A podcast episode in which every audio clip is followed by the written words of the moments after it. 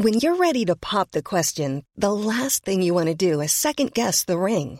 At Bluenile.com, you can design a one of a kind ring with the ease and convenience of shopping online. Choose your diamond and setting. When you find the one, you'll get it delivered right to your door. Go to Bluenile.com and use promo code LISTEN to get $50 off your purchase of $500 or more. That's code LISTEN at Bluenile.com for $50 off your purchase. Bluenile.com code LISTEN. Heraldo Radio. La HCL se comparte, se ve y ahora también se escucha. Ya estamos de vuelta con A la Una, con Salvador García Soto.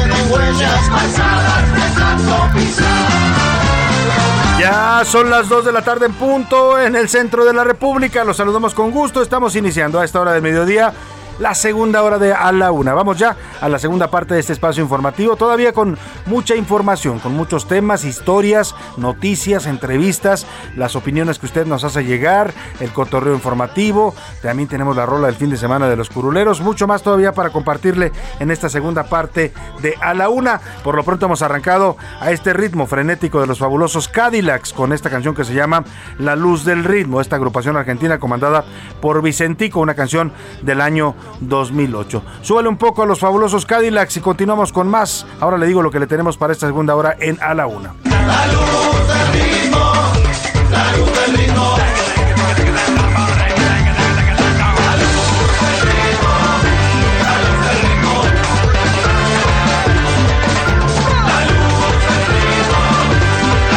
Sin duda, en estas horas tan asiagas nos hace falta un poco de luz, ¿no? Un poco de luz con lo que estamos eh, viviendo en este momento en el mundo.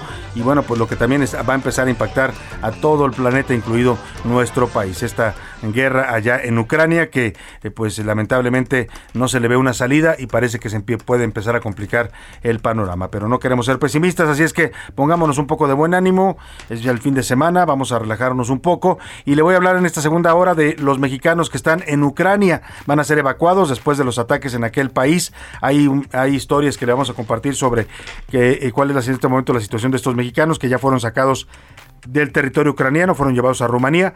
Rumania, ¿es Rumania o Rumanía? Según, es Rumania, pero es que en inglés le dicen eh, Rumanía. No, al revés es Rumanía, pero le dicen Rumania, entonces siempre hay confusión. Pero Hay como lo digas, de está- es cualquiera de las correcto. formas, Rumania o Rumanía. Ahí se encuentran ya estos mexicanos que van a ser volados a México, van a ser repatriados en un avión de la Fuerza Aérea Mexicana en las próximas horas. Que la RAE acepta las dos partes, ¿eh? Rumania RAE y o Rumanía. Rumanía, Ru- Bueno, y ahí vamos a platicar también en esta segunda, en esta segunda parte de el presidente de los Estados Unidos, Joe Biden, ya mm, anunció la nominación de la jurista Ketanji, Ketanji Brown como jueza de la Corte Suprema. Sería la primera mujer afroamericana en ser parte del próximo, del máximo tribunal de la Unión Americana. Un nombramiento importante allá en la Corte estadounidense. Y este mes seguimos celebrando a San Luis Potosí en la frecuencia 96.9 que nos escuchan allá en la capital potosina. Vamos a hablar con Jesús Monsiváis, es maestro en Derecho, ciclista urbano de allá de eh, San Luis Potosí y que busca hacer la hazaña de recorrer los 58 municipios de su estado en bicicleta. También es cumpleaños, además de José Luis Sánchez, que lo estamos celebrando aquí a la una. Hoy me dicen del secretario de Seguridad de Ciudadana de la Ciudad de México, Omar García Harfuch. Hace unos días platicábamos con él en este espacio y le mandamos un abrazo también, una felicitación al secretario Omar García Harfuch. Dicho todo esto, vámonos a las preguntas que le formulamos en este día. Ya están conmigo Priscila Reyes y José Luis Sánchez. Bienvenidos ambos. Ya es fin de semana, Salvador García Soto, queridos escuchas y querido Jay, feliz cumpleaños. Ay, es un bebé. deberías cantar unas mañanitas tipo Marilyn Monroe. ¿Te acuerdas las de. Happy Birthday, Mr. President. Qué mañanitas esas. Quedaron para la historia, ¿no? No, y los que estaban Sí, alrededor sí. así como que, ay, Todo qué gracioso, ¿Qué está pasando? Se siente tensión en el ambiente, ¿no? Bueno, pues vamos a estar eh, hablando de varios temas en esta segunda parte, pero antes vamos a sus preguntas. Formulamos hoy dos preguntas importantes, José Luis Sánchez. Así es, hoy hoy la primera de ellas fue sobre el tema del retiro de tropas y esta eh, posición que ya por fin el, el canciller Marcelo Ebrard ex- expresó ayer sobre esta invasión a Ucrania. La, pues prácticamente. Y que ya la dijo también el presidente, el presidente, López hoy en la Obrador. mañana ya también. Y la segunda sobre eh, la inauguración, el próximo 21, estamos a menos de un mes de la inauguración del AIFA. Ahí es así nos tenemos que acostumbrar a decirle, el Ah, AIFA. AIFA. El AIFA. Vas a ver que le van a terminar diciendo el Felipe. El y no Felipillo. le va a gustar nada al presidente. Felipón. al El presidente. El Felipe. Vamos al Felipe. ¿A cuál vas? ¿Al, de- al Felipe o al internacional? Al Felipe. Ah, Ah, bueno. bueno, Al pues Felipe, al. Felipe. Bueno, pues si usted va o no va, ahora sí que va a ir o no va a ir. ¿Vas a ir o este no vas a ir al aeropuerto. ¿Ah, sí? Felipe Ángel? Es la pregunta que le planteamos para ser concretos. ¿Y qué dice el público, ¿Qué Priscila dice el Reyes? público? Pues primero nos están mandando muchos saludos. Por acá están diciendo, eh, Salvador, ¿cómo estás? Te mando un fuerte abrazo. Ah, Muchas pues, gracias también para usted. Qué lindura. Eh, Salvador, los estoy escuchando desde Metepec, ¿ok? Un abrazo también a Metepec. Saludos a Metepec. La señora estado. María Elena, muchas felicidades a José Luis, que cumpla muchos años llenos de amor, trabajo y. Ah, salud. gracias, deseos. Por acá dicen postura adecuada, La de México.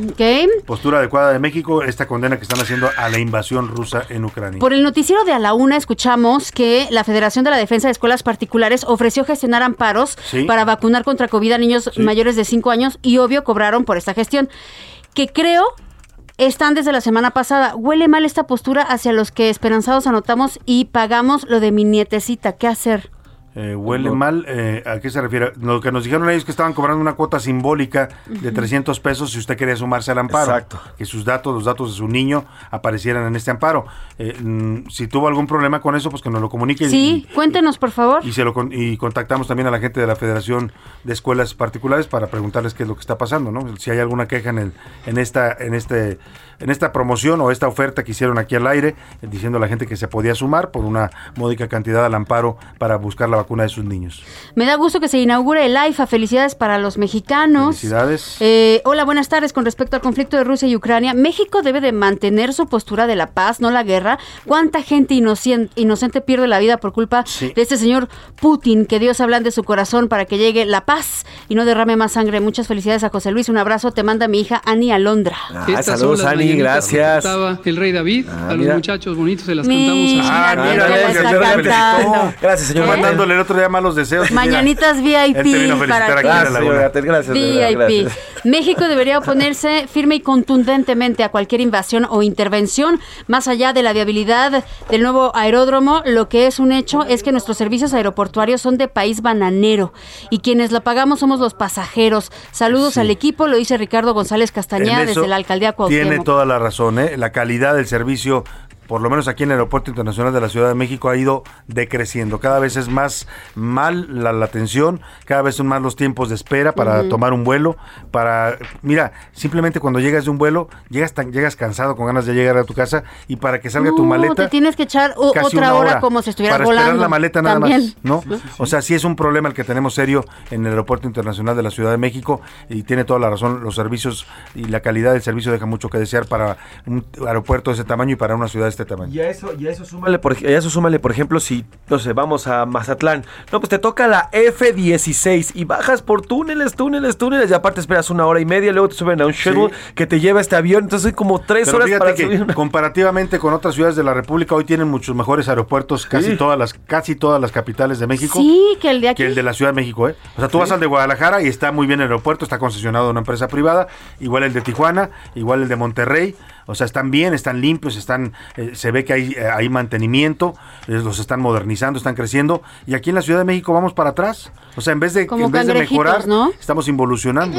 Lo que sí tiene buena imagen del aeropuerto de la Ciudad de México, Salvador, es el mantenimiento que le dan a las aeronaves, aeronaves que salen de aquí, Sí. son aeronaves que salen seguras Sí, y no autorizan si tienen algún problema, ¿no? claro. Sí, sí, sí. Eh, algo que nadie ha dicho es sobre la preparación del actual presidente de Ucrania. Ganó las elecciones al más puro estilo de Fox, prometiendo de todo y a todos. No sé si prometió resolver el problema de Crimea en 15 minutos. Bueno, pero Pues sí, pero eso no tiene no que le ver con, competen, que, con eh, que invadan a su sí. país, ¿no? ¿Saben o sea, pues si, hacía si no es buen presidente, de lo que usted se refiere, si ha hecho un mal papel, pues que lo sancione el pueblo de Ucrania, ¿no? En las urnas, o que lo corran, pues, pero no justifica en, en Una ningún sentido invasión, una invasión claro. de otro país Su como historia Rusia. es muy parecida a la de Boris Johnson, porque por- él era comediante también. ¿Ah, sí? El presidente ucraniano era Zelensky. comediante, Zelensky era comediante y era actor. Y después, bueno, se fue, fam- fue famoso y, y se Y unió al a partido eh, ucraniano. exactamente. Justamente es lo que están contando. ¿Saben lo que hacía antes? Era actor de un programa cómico donde hacía el papel del presidente de Ucrania. Abusados. No vayamos a elegir a Derbez o a Uribe de presidente. Ay, y se hagan amigos de China, Rusia, Norcorea y quieran poner misiles. Ay, Jacob Ayala, calma con esto. que si Zapatero por su sí- zapato. Si de por sí que no funde el pánico. Espérate. Zapatero a Ay. su zapato, porque ya vimos que no todos los que son buenos deportistas son buenos gobernantes. No, no, para ni nada, ¿eh? comediantes, Son ni, bastante malos muchos ni, de ellos. ni actores, ni cantantes. Hay que ser ¿no? muy cuidadoso con su voto, no se deje, no se deje encandilar, como dicen. Ya. Hola, soy Arturo Lona. Yo vivo a cinco minutos del hospital de zona eh, que está a la misma distancia y llegas una hora más o menos y nadie de tránsito para agilizar el tráfico. Pero ¿qué hospital de zona, eh, querido Arturo, si nos dices? Creo que se refiere al aeropuerto Felipe decir? Ángeles, ¿no? Puede ser. O sea que él está más cerca de, de ahí llega, y aún así estando cerca llega en una hora, imagínese. Sí, exactamente. Además, el precio del Uber, que por cierto, ningún automóvil de aplicación va a poder ir por usted al aeropuerto. ¿No? No van a poder entrar. Tienes que usar los taxis obligatorios. exactamente, a ¿Y sabe cuánto va a cobrar un taxi de allá a acá a la Ciudad de México? Cerca de 600, 700 pesos. Ah, pueden alrededor, pero no entrar al No, o sea, aeropuerto, o ¿no? sea, si usted quiere, si vamos ahorita al aeropuerto al AIFA, sí podemos ir en Uber y nos deja ahí. Pero si nosotros llegamos al AIFA, no podemos tomar pedir un- un, pedir Uber. un Uber. Tienes No que que entre salirte del tienes Podrías caminar afuera del- del- del- de los andenes del aeropuerto y entonces sí ya te recogen. Que muchos aeropuertos, déjenme decirles, muchos aeropuertos ya tienen, en, en otras partes del mundo, ya tienen zonas específicas, no están dentro del aeropuerto, tienes que caminar a la zona específica Sí, para evitar Así conglomeraciones. es, por ejemplo, en Puerto Vallarta. Ya, no, Sí. ya llegas y no puedes tomar el Uber allá No, por el ahí aeropuerto, pero cruzas un puente, zona. Pero cruzas estás- un puente y la avenida al otro lado y ahí te recogen. Pero está cerca. Aquí no Sí. debe estar tan cerca de la salida Pues sí. a Sí, la no salida creo, del no aeropuerto, creo. porque no Bueno. puede ser Sí. dentro de la zona federal. Buenas tardes a todo el gran equipo de Laura con Salvador Saludos. García Soto. Y en Gracias. especial, en este día, a José Luis Sánchez Macías por su cumpleaños de parte de su ¿Quién? papá. Ah, Ay, bonito. José Luis Sánchez Te amo, también. gordo. Le mandamos un abrazo. una foto que qué bárbaros el ¿Qué se- parecido. ¿Cómo se parecen, ¿eh? verdad? Es Sí. como si José Luis hubiera, como si hubiera, su papá hubiera vuelto a nacer. Sí, Eh, con increíble. nosotros aplica ese dicho de si ves, ve a su mamá, así será de grande. Bueno, pues ve a tu papá, así Sí, voy a ser de grande. Buenas tardes, equipo de la UNA. Un fin de semana bendecido. México también está en guerra. Solo es ver cómo está Colima, Chihuahua, Sí. Zacatecas, Michoacán, Guerrero. De verdad, AMLO que se ponga a trabajar. Lo está diciendo Miguel Ramírez desde el Estado de México. Muchas gracias, Miguel. Buenas tardes, Salvador. Estos dos países deben de resolver sus asuntos solos y México debe de ser neutral. Pues mucha gente lo está diciendo. ¿Cuántas ganas de que mejor se agarran a... a- El tema es que es una pelea desigual, ¿eh? Es como si usted, es, mire, es como si usted en una en la calle ve que un grandote de veintitantos años le está pegando a un niño de 10 años. Si Sí, usted claro. ve eso, ¿qué va a hacer? se va a meter? Se va a mantener neutral, va a decir, no, pues que se lo chingue. Perdóneme, se me salió. Se lo ingue, se lo ingue. O sea, no puede mantenerse, no podemos mantenernos neutral ante un ante una invasión tan desigual, pues es una superpotencia invadiendo a un país pequeño. Eso es lo que creo que no la, la neutralidad en estos momentos que no va. hecho, eh, hecho es lo que ha estado diciendo Ucrania todo este tiempo, Salvador, que ha estado pidiendo ayuda, ayuda, ayuda, ayuda. Al mundo, pero es tan no delicada, tan delicado esto, que en el momento en el que se mete alguien más, pues entonces desata, ¿no? Entonces, está diciendo en estos momentos Está escalando y Sí, escalando y está escalando diciendo la Vladimir. Vla- eh, perdón, Volodymyr Zelensky, que es el presidente de Ucrania, está diciendo que Estados Unidos le ha ofrecido ayuda concreta. No, no sé si explica José Luis a qué se refiere con esta ayuda concreta, pero no estamos hablando todavía, por supuesto, de ayuda militar ni mucho menos. Los aliados de Estados Unidos. Estados Unidos va a aportar dinero. Ayer también el, el presidente Macron les dijo que eh, iba a aportar armas, les iba a dar armamento y les iba a dar dinero al, eh, Al ejército de Ucrania. Y nada más para ponerlo en contexto, Ucrania tiene 250 mil soldados a pie. Rusia tiene un millón, nada más, de soldados. Para que se dé una eso, idea. Eso, o sea, hay que sumarle aviones. 12 mil contra un millón. Es, es- es la metáfora que le ponía del, del grandote, del gandalla y el niño chiquito. O sea, es así está esta guerra de desigual. Por eso yo creo que cada quien es libre de tener la posición que quiera. Usted, radio escucha, si usted quiere mantenerse neutral, me parece muy válido. Pero yo creo que aquí el mundo tiene que pues reaccionar porque estamos ante una clara agresión que rompe con toda la legalidad internacional. Y como está escalando a hacerlo, ahora nos preguntábamos, ahora que China está diciendo que no considera invasión y que Taiwán dice que está viendo aviones chinos y todo, ¿cuál va a ser la mejor manera de reaccionar? Porque también hay una en la que ya explotas con todas las naciones o mejor mantienes, ¿no? Sí, te Discreción mantienes, y a sí. ver qué pasa. No va a ser fácil en ese caso para México mantenerse neutral, ¿no? Porque No. además tenemos, terribles. somos parte del Consejo de Seguridad de la ONU, ahí tenemos que fijar una posición y aparte pues estamos aquí con Estados Unidos arriba. Exactamente. El momento que Estados Unidos diga vamos a apoyar cualquier cosa en Ucrania, pues México tendrá que sumarse. Exactamente. Sobre Twitter, arroba S García Soto. Gracias a la querida Paula Selene que me mandó un abrazo y una felicitación. Pau, también te quiero. Te mando un Paui, abrazo. la tía Paui, Paui. la tía Pau, te mando un un abrazo. abrazo. Sobre el tema de Kiev y la, la invasión y la posición que tiene nuestro país, el 48% dice está bien, debe ser más enérgico, pero hasta ahora está bien la postura de nuestro país. Eh, solamente el 25% dice que no, tiene que ser más contundente y el 10% dice México no debe meterse.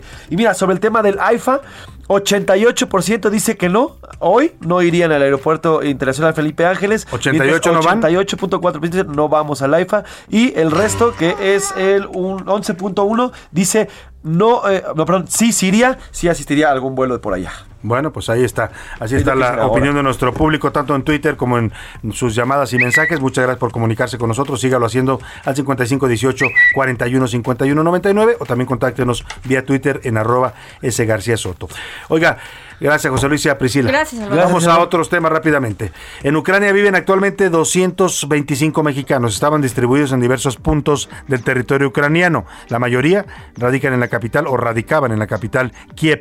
Uno de ellos es Guillermo, Guillermo Padilla.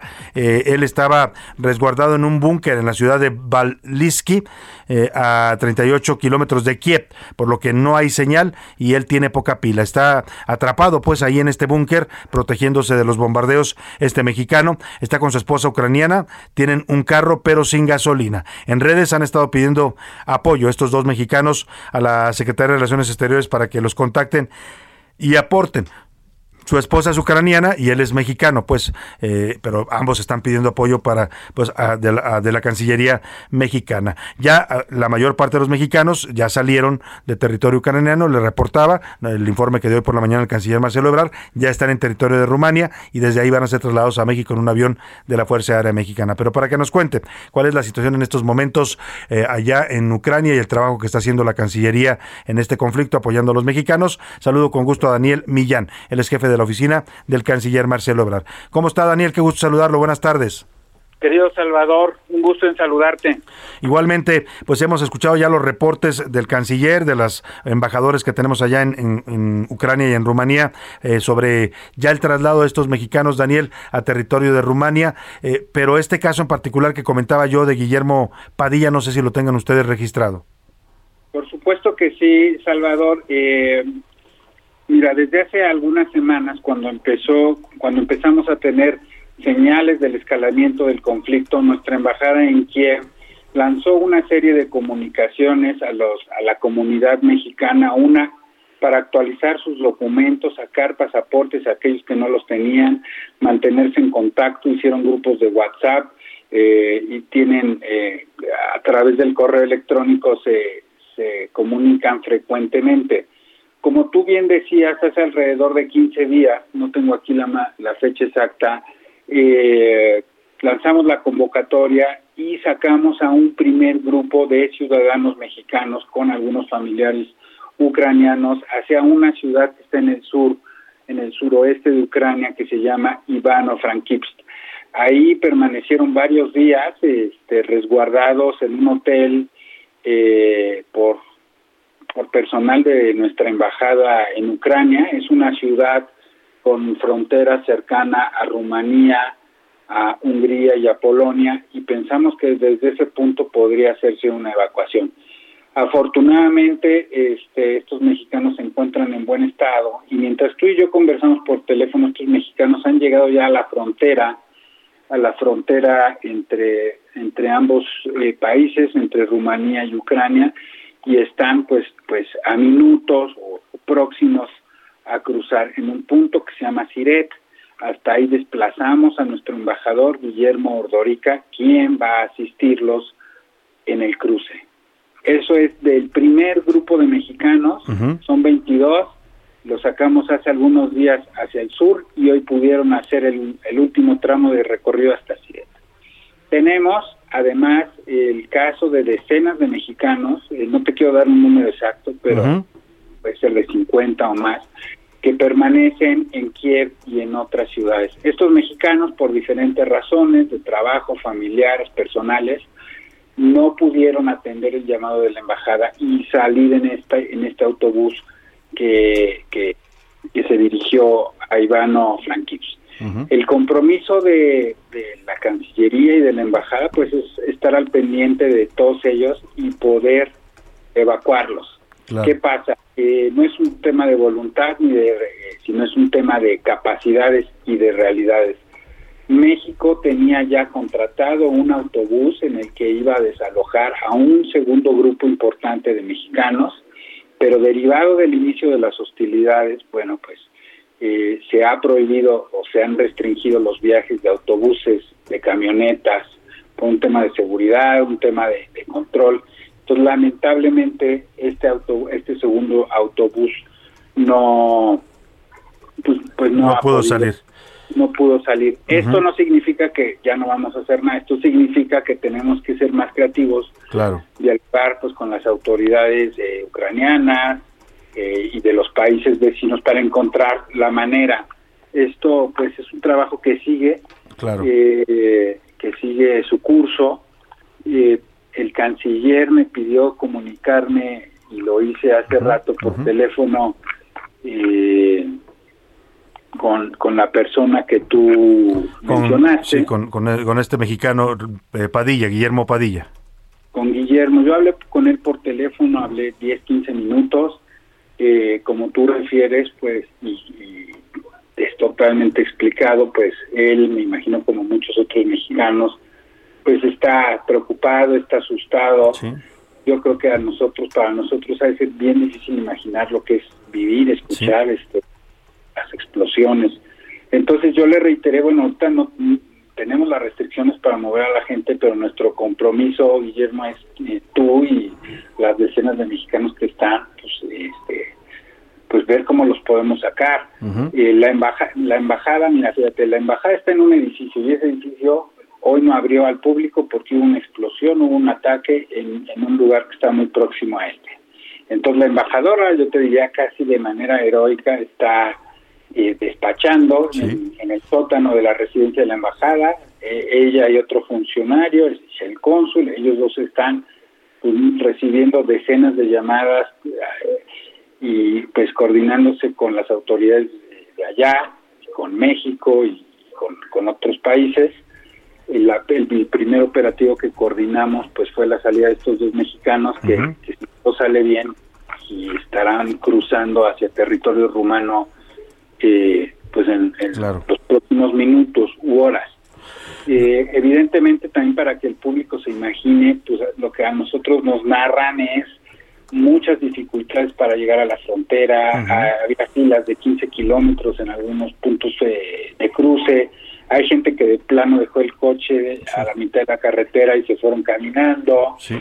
Entonces la situación es difícil también. Otros grupos de mexicanos notificaron a la embajada, sabes que yo tengo mi automóvil, tengo gasolina, voy a tratar de llegar a la frontera y, voy a llegar por este punto pues para ver si, si nos pueden facilitar la salida. Claro. Entonces, en esas estamos, Salvador, te digo. Pues eh, qué labor, qué labor, Daniel. La verdad es que te escuchamos, te escuchamos narrarlo y nos estamos imaginando perfectamente la escena, la situación, lo complicado que es trabajar en esas circunstancias para sacar a los mexicanos. Y la verdad que un reconocimiento al trabajo que estás haciendo tú, la embajadora Olga García Guillén, por supuesto, la Secretaría de Relaciones Exteriores, para apoyar a estos mexicanos que pues necesitan ayuda para salir de esta zona de guerra, ya literalmente como es el territorio de Ucrania. Eh, Daniel, brevemente preguntarte, eh, sabemos que va a iniciar pronto una sesión de Consejo de Seguridad de la ONU, una nueva sesión que están convocando de emergencia. La posición de México, supongo, como lo hemos visto ya en estas últimas horas, se va a ir ajustando pues también a las circunstancias, ¿no? Pues mira, eh, el, el presidente de la República instruyó al canciller que el sentido de nuestro voto y el sentido de nuestra posición en el Consejo de Seguridad será de una condena eh, muy firme a la invasión eh, a Ucrania. Esto basado en dos consideraciones fundamentales. Una, la tradición de México que es apegada al derecho eh, al derecho internacional y bajo una serie de principios que están plasmados en el artículo 89 de la Constitución. Y por otro lado, en nuestra historia, México es un país que ha sido invadido. Ha sido invadido por Estados Unidos, ha sido invadido por, Francia.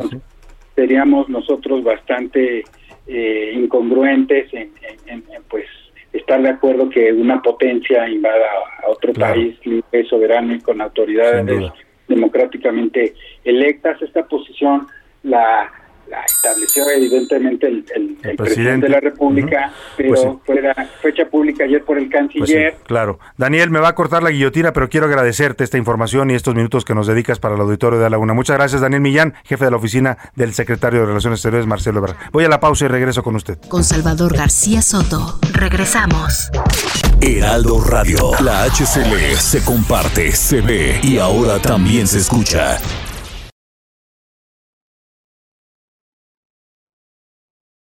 Heraldo Radio. La HCL se comparte, se ve y ahora también se escucha.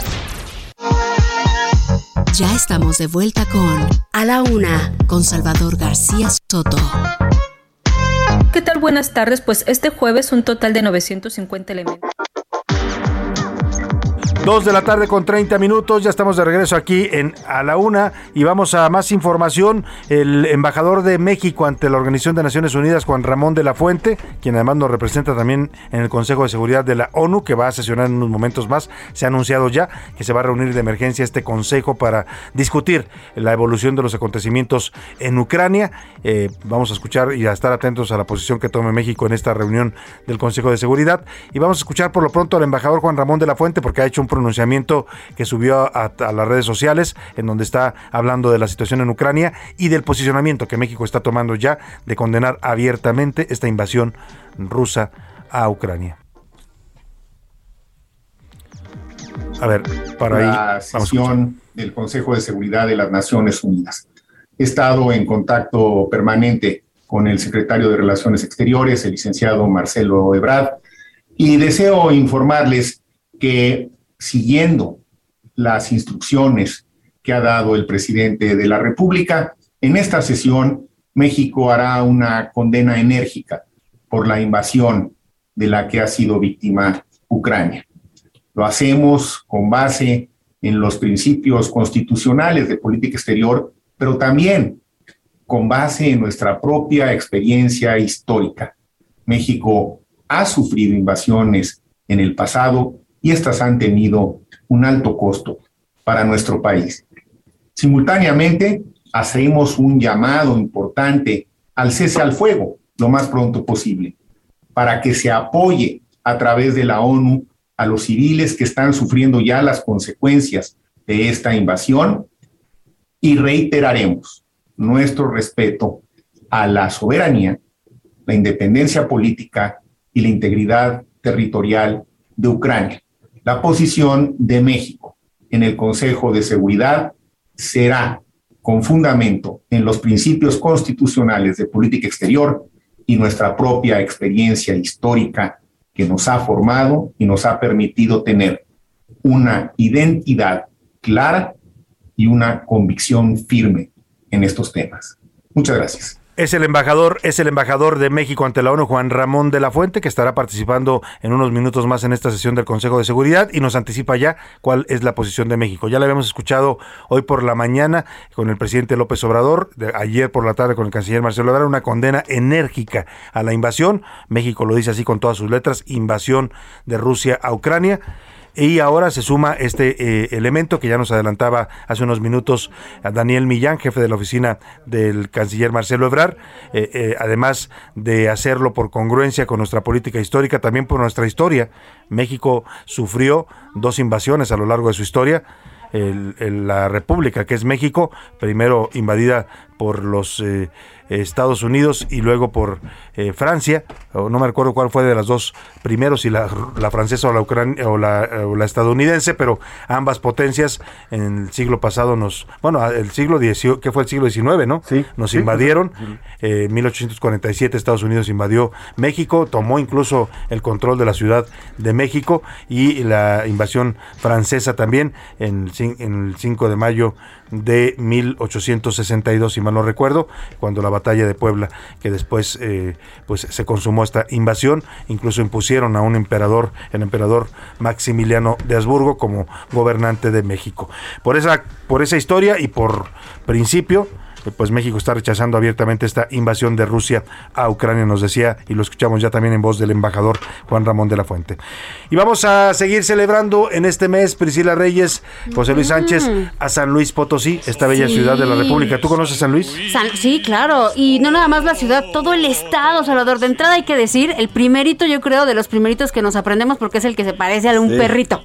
Y decimos, ¿sabes ¿La forma del estado? Sí, claro, cuando te dicen este San Luis Potosí es el del perrito, ¿no? bueno, además de su capital, que es majestuosa, es una ciudad hermosa. Tiene esta zona de la Huasteca, Todo, ¿no? tiene cascadas, tiene grutas, tiene lo que tú quieras, lo encuentras en San Este Luis mineral, no sé si tú lo conoces, José Luis, Real de 14. Sí, claro. una zona es uno de los pueblos mágicos. Tiene cuatro pueblos mágicos y es uno de los pueblos Bueno, pues homenajeando a San Luis, que este mes lo estuvimos eh, aquí como la ciudad homenajeada de a la una, vamos a cerrar este mes de San Luis Potosí con, conversando con Jesús Monsiváis. Él es maestro en Derecho, es originario de San Luis y es un ciclista urbano. está, está buscando a Jesús y por eso lo hemos también eh, buscado para platicar con él, hacer una hazaña, recorrer los 58 municipios de su estado a bordo de su bicicleta, dentro de su aventura, la cual ha llamado Ruta 58 SLP, o sea, San Luis Potosí. Precisamente hacemos contacto con él, Jesús Monsiváis, ciclista y también maestro en Derecho allá en San Luis Potosí. ¿Cómo estás? Buenas tardes. ¿Qué tal, Salvador? Buenas tardes. Un abrazo a Priscila, un abrazo a José Luis. Muy emocionado de estar aquí con ustedes conversando un poquito. Ay, también nosotros, cuando, cuando leí sobre ti, yo dije, oye, a ver, primero me identifico por lo de ciclista y luego que vas a recorrer esta majestuosidad de estado. Qué bárbaro, qué envidia. Cuéntanos. No, Fíjense, fíjense que la verdad eh, surgió como un reto personal. Ustedes saben que ahora con el tema de la pandemia estábamos buscando como alternativas para refrescar la conciencia y yo ya llevo más o menos como 3, 4 años que soy ciclista urbano aquí en la ciudad de San Luis Potosí. Este, ya por ahí estoy escuchando que algunos la conocen, el centro histórico es muy bonito, eh, propiamente en la zona centro de, México. Y en agosto más o menos yo compré una bici de montaña y un día por la mañana, este, quienes conozcan el estado, pues hay un municipio muy cercano aquí que se llama Cerro de San Pedro, que es de hecho como uno de las poblaciones con las que se dio la fundación de la ciudad de San Luis Potosí, un, un este eh, una población minera. Yo me fui a echar unas gorditas de chicharrón. ¡Ay, qué rico! Me estaba echando. Ay, no nos digas eso a estas horas, Jesús, que nos da hambre. Fíjate, me estaba echando un pulque de guayaba, que el pulque también aquí en San Luis es muy bueno. Y yo dije, pues si ya llegué a Cerro de San Pedro, ¿por qué no llego a los 58 municipios de San Luis? Y así, tal cual, en esa mañana en esa mañana de domingo, pues yo me, me, puse el reto de recorrer los, los 58 municipios. Ahora llevo ya más de la mitad, llevo 34 municipios, un total más o menos de 1.900 kilómetros, que para que se den una idea es más o menos la distancia de Ciudad de México a Tegucigalpa o de Ciudad de México Hermosillo, Sonora, es la distancia que llevo recorrido, y más o menos con los cálculos, eh, los 58 municipios que conforman a San Luis Potosí, pues eh, terminarán en 3.000 kilómetros, que pues es más o menos la distancia de la frontera norte de México con Estados Unidos.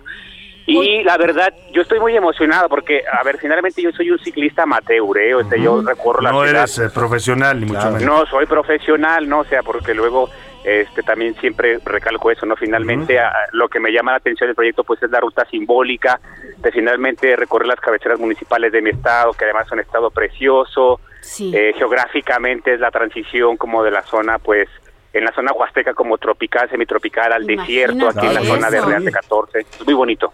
Oye, oye Jesús, y escuchándote hablar de pues, cómo, cómo surgió esta aventura de la Ruta 58 SLP eh, y lo que significa para ti, yo te quiero preguntar, porque hemos estado eh, homenajeando a este estado de San Luis Potosí, a su gente, a su capital, y queremos preguntarte para ti, por ejemplo, ¿cómo defines qué es, qué es ser potosino? ¿Cómo son los potosinos? ¿Cómo los definirías tú? Pues mira, la verdad que este, somos un estado muy eh, particular del centro de la República, con acontecimientos de la historia nacional, pues también muy emblemáticos, ¿no? Aquí se firmó, por ejemplo, el plan de San Luis, Francisco y Madero estuvo encerrado aquí en una penitenciaria que ahora es un centro de las artes hermosísimo, en el centro de la ciudad de San Luis Potosí, eh, bueno, también un lugar muy importante, ahora que hablaban de la intervención francesa, pues un, un punto de la defensa de la República también bien importante. Entonces, eh, eh, tenemos como una historia muy vinculada a los acontecimientos de la historia nacional y la verdad es como bonito tener esas esas reseñas, ¿no? y, y, particularmente la zona metropolitana de San Luis Potosí es una ciudad más o menos que ya sobrepasa el millón de habitantes eh, siempre nos señalan como, eh, como una ciudad media mocha, conservadora. Pero no, ¿eh? Yo he estado en San Luis y la verdad que es una ciudad cada vez más abierta también. aparte llenos de cultura, este, Jesús, siempre, yo siempre estoy viendo que tienen obras de teatro, este, exposiciones, y música para aventar para arriba. No, justo eso te iba a decir. La verdad que la ciudad, el estado cada vez más abierta a otras culturas, una riqueza también cultural impresionante, ¿no? En la zona huasteca no se diga, por ejemplo, la música, el son huasteco, la comida, las enchiladas huastecas, ahí Eso, la comida. en Ciudad Valles, Ustedes señalaban, por ejemplo, los pueblos mágicos. Tenemos en la Huasteca dos municipios que son pueblo mágico, que es Gilitla, que la gente ubicará a Gilitla por el castillo surrealista de Edward James. Por estas esculturas maravillosas, ¿no? Sí, Exactamente. O Aquismón, también otro municipio muy representativo de la Huasteca, otro pueblo mágico donde está la cascada de Tamul, muy emblemática en algunas fotografías. es una cascada de más de 100 metros de altura. O el famoso sótano de las golondrinas, que también está en Aquismón. Claro, Justamente por estos dos sitios se declaró Aquismón como pueblo pueblo mágico, ¿no? Entonces, la verdad, eh, una historia muy bonita, con mucha cultura, muy diversa geográficamente, la entidad federativa entonces muy contento y orgulloso de esta estado. Jesús, Jesús, medio hablaste de la comida, pero a ver, para recorrer los 58 municipios hay que entrarle, hay que echarle gasolina al cuerpo.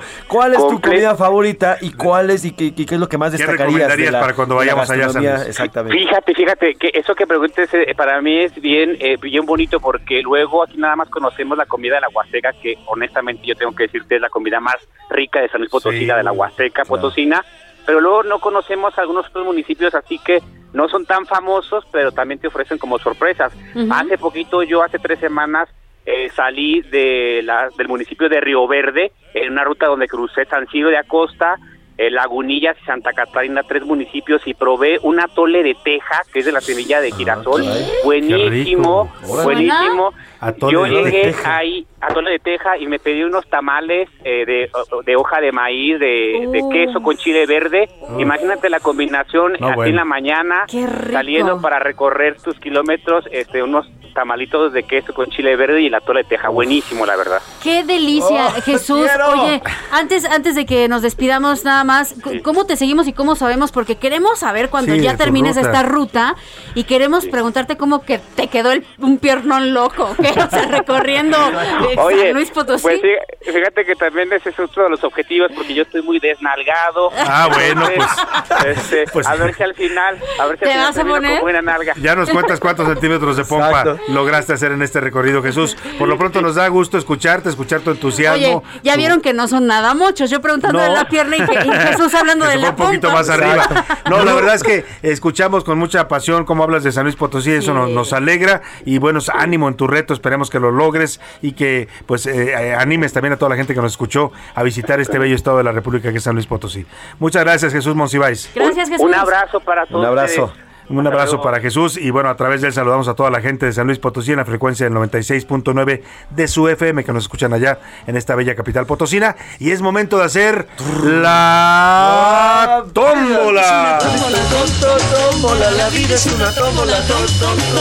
De luz y de color, de luz y de color. Ya nos volvimos Bueno, la tómbola, vamos a la tómbola porque vamos a escoger a la nueva ciudad que en el mes de marzo estaremos homenajeando aquí en A la Una. Entra la mano santa de Priscila Reyes a la bolsita, está agitando la bolsita, ha sacado un papelito, en estos momentos está desdoblando el papelito. y la ciudad es Ciudad de México. Un aplauso. Ya nos tocaba aquí a, a, la capital del país, a la Ya se están acabando, Salvador. Ya recorrimos prácticamente todas las estaciones donde nos escuchan. En, en, en, aquí en el Heraldo Radio. Nada más nos faltan. Ahorita abriendo esta me doy cuenta que nada más nos falta Ciudad de México, Ah, pero hay que sumar ahora a Chicago. A Chicago que les mandamos un abrazo. Nos escuchan allá a través de la frecuencia Now Media Radio en Chicago. Igual que en San Antonio también Now Media Radio. Y, todas las que tenemos allá. McAllen, Bronzeville. Ajá, Houston. En Houston eh, también. Así es que saludos a todos los paisanos que nos escuchan allá en los Estados Unidos. Vámonos ahora. ¿A qué vamos, José Luis Sánchez? A la, a la, de, la semana. ¿no? Ah, los curuleros de San Lázaro. ¿Qué nos cantan este, esta semana Pepe Navarro y Pepe Velarde? Pues no hay otro tema, Salvador, más que la invasión a Ucrania por parte de Rusia. ¿Cómo hacer una canción de una guerra, escuche usted a los curuleros de San Lázaro.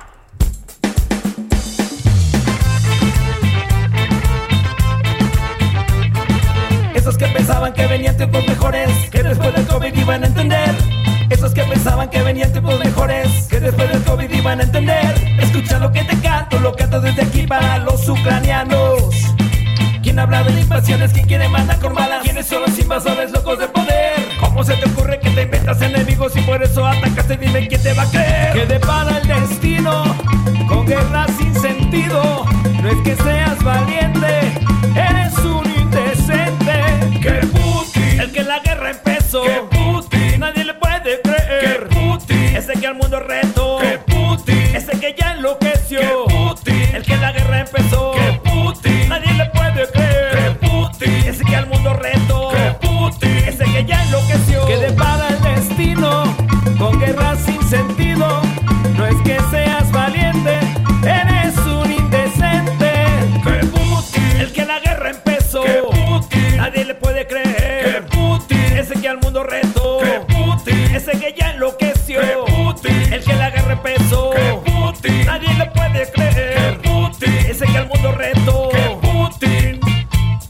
No voy, voy, voy, yo no voy. Yo no voy a la guerra, yo no voy. Yo no voy, voy, voy, yo no voy. Yo no voy a la guerra, yo no voy. Bueno, pues ahí están los curuleros de San Lázaro y me suma su coro que Putin, el señor Vladimir, que está invadiendo un país de una manera tan, tan eh, brutal, tan prepotente y tan delicado para los equilibrios en este planeta. Me iba, obviamente es un comentario delicado, pero me iba a aventar un chiste local. Le, va- le íbamos a hablar este a Milka para que viniera a Ramírez, cómo debe de ven y pronunciarse. dile cómo se merece. Hace unos ¿Cómo días en una este nota apellido? que presentamos sobre el conflicto en Rusia, Vladimir- Milka Ramírez le quitó el acento a Putin, entonces No, más bien le puso Le- más el bien le acento. puso el acento en le la I. puso el acento en la I, entonces ya no le dijo Putin, sino Si no, Usted sabe. ya sabe, Usted sabe ya, póngale el acento en la I. mere- ya. parece que se lo merece. Vámonos ahora sí a los deportes con el señor Oscar Mota. Ese recuerdo de ese amargo amor. Oscar Mota, que traes ahí un amargo amor atravesado. Carabolas, carabolas. ¿Qué traes atravesado? Yo pensé, yo pensé que eran los tacos que me había echado ayer, que era Salvador, pero bueno, creo que va a ser eso. ¿Cómo estás, Oscar? Hoy un gran día para ganar, te mando un gran abrazo, pero muy especialmente a mi querido Mafren. ¡Feliz Mafren. cumpleaños, Mafren! Gracias, hermano. Gracias, querido Mafre. Te mando un abrazo. Gracias, gracias. Hay que celebrar. De regalo especial, tengo ya listo tu marcador 3 a 0 Pumas mañana. Para la 3 a América. 0 mañana. Ahí está Favor. América. Me gusta ese regalo, yo, yo Favor, América. también. Exactamente, justo como platicamos, mañana viene el clásico capitalino, 9 de la noche, como lo han platicado. ¿Cómo llega América? Muy mal, después de dos derrotas. Cuatro derrotas en los últimos cinco partidos para América. Pumas, que acaba de golear al Zaprisa 4-1, ganó también la semana pasada en Liga MX, pero bueno, perdió dos partidos hace dos semanas. Entonces, son equipos eh, diametralmente no tan diferentes, aunque sí en los puntos América tiene cuatro, Pumas tiene diez. La realidad es que estos son los partidos que en un momento pueden revivir muertos, como lo podría hacer con América, o si viene una debacle, podríamos estar hablando ya del final de la gestión de Solari con el equipo de América. Por supuesto, el resultado te lo platicaremos y todos los detalles el día lunes. No quiero yo dejar de mencionar porque es un fin de semana importante. Se acaba de comentar hace unos instantes, lo adelantamos el día de ayer, se ya se aseguró hace unos minutos que la final de la Champions cambia de San Petersburgo, Rusia, y ahora se disputará en Francia. Por supuesto, por todas estas situaciones que puntualmente Salvador nos ha estado informando con respecto a la invasión ucraniana. Hoy también eh, Vladimir Klitschko, eh, uno de los eh, que, que, parte de los hermanos Klitschko, campeones del mundo, pues bueno, están ya como parte del ejército ucraniano y obviamente pues todo este tema que está dentro del deporte. Finalmente, y quiero que escuchen conmigo esto porque pues también entre todas estas noticias viene ya la Fórmula 1 Hoy se encendieron los motores por primera ocasión ya en las prácticas y así suena el RB18 que estarán pilotando Max Verstappen, el campeón, y Sergio Checo Pérez.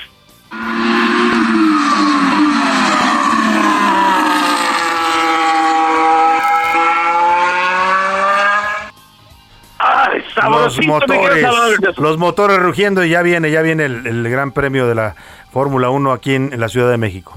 Exacto, que por cierto ayer se presentó también la, el arte original, vienen obviamente coches de Red Bull, de Ferrari, también de McLaren, entonces pues lo esperaremos y obviamente nada más destacar lo que les había dicho el día de ayer, que también el Gran Premio de Rusia al momento no se ha suspendido, pero no se están vendiendo boletos, entonces pues les estaremos informando de lo que esté pasando. Muy bien, Oscar Mota, te agradezco, buen fin de semana, Oscar, un abrazo. Hoy un gran día para ganar. Y vámonos rápidamente a la información de último momento, ¿qué nos tienes, José Luis Sánchez? Salvador, Salvador. Se está confirmando en estos momentos que el, el tribunal, el, el Consejo Técnico de la Facultad de Derecho de la UNAM sesionó este viernes y aprobó separar de su cargo al señor Eduardo López Betancourt, quien al, hasta, director de la director, facultad sí, exactamente, de derecho, ¿por qué lo destituyen? Bueno, él fue, hay acusaciones en su contra por hostigamiento sexual. Uf. Eduardo López Betancourt fue removido de su cargo como presidente del Tribunal Universitario de la Universidad Nacional Autónoma de México. El Consejo Técnico de la Facultad de Derecho así lo ha decidido por las acusaciones de hostigamiento sexual agravado que hay en su contra y que en este momento lo mantienen bajo un proceso eh, penal ya en contra de este abogado, reconocidísimo abogado. Muy reconocido, muy reconocido como jurista, pero lamentablemente pues esos delitos de hostigamiento sexual, qué bien por la universidad que actúa, que sanciona y que está pues tomando medidas en estas eh, denuncias de varias alumnas que se quejaron de acoso Así. de este abogado López Betancourt. Y en la Ciudad de México, el señor Cuauhtémoc Gutiérrez de la Torre, este personaje ex líder del PRI, también llamado el príncipe, de la, basura, de la basura, pues acusó que hay una falta de atención médica, segregación y malos tratos en su contra Para en él, el penal en el de penal. máxima seguridad de Altiplano. Denunció malos tratos el señor Cuauhtémoc Gutiérrez de la Torre en el Estado de México y bueno, pues ya al parecer va a haber una investigación para este pues supuestos malos Mira, tratos en su tiene, contra. tiene derecho a, a, ser tratado con dignidad, aún, claro. aún en un sistema penitenciario en la ley, en la ley, porque en la realidad ya sabemos cómo son las cárceles de México, ¿no? Pero en la ley se dice que el, la persona que está privada de su libertad por un delito, eh, pues sí, pierde sus derechos si usted quiere como ciudadano, pero tiene derecho a ser tratado con dignidad. Eh, vamos a ver de qué, se trata esta queja de Cuauhtémoc Gutiérrez de la Torre y que ahí ya se abrió una investigación al respecto, me dice. Así es. Y de último, también de último momento, el presidente Volodymyr Zelensky, el presidente ucraniano, en una reunión privada con todo su gabinete, dijo que tal vez esta sería la última vez que lo podrían eh, ver en vivo, ya que, pues, según él, podría sumarse a las fuerzas, pero bueno, esto O sea, se va a ir al frente. Eso sería un trascendido. Sería un trascendido bueno, total. Vamos a ver lo que dice en esta ¿no? llamada, porque todo pues es privado. Está. No, sería un buen gesto de parte suya, ¿no? Sí, Digo, sí, du difícil, duro de tomar, porque pues, finalmente él es el líder en este momento de Ucrania, en esta resistencia contra la invasión de eh, Rusia, Rusia. Pero vamos a estar atentos a los temas. Vámonos por lo pronto al entretenimiento con Priscila Reyes.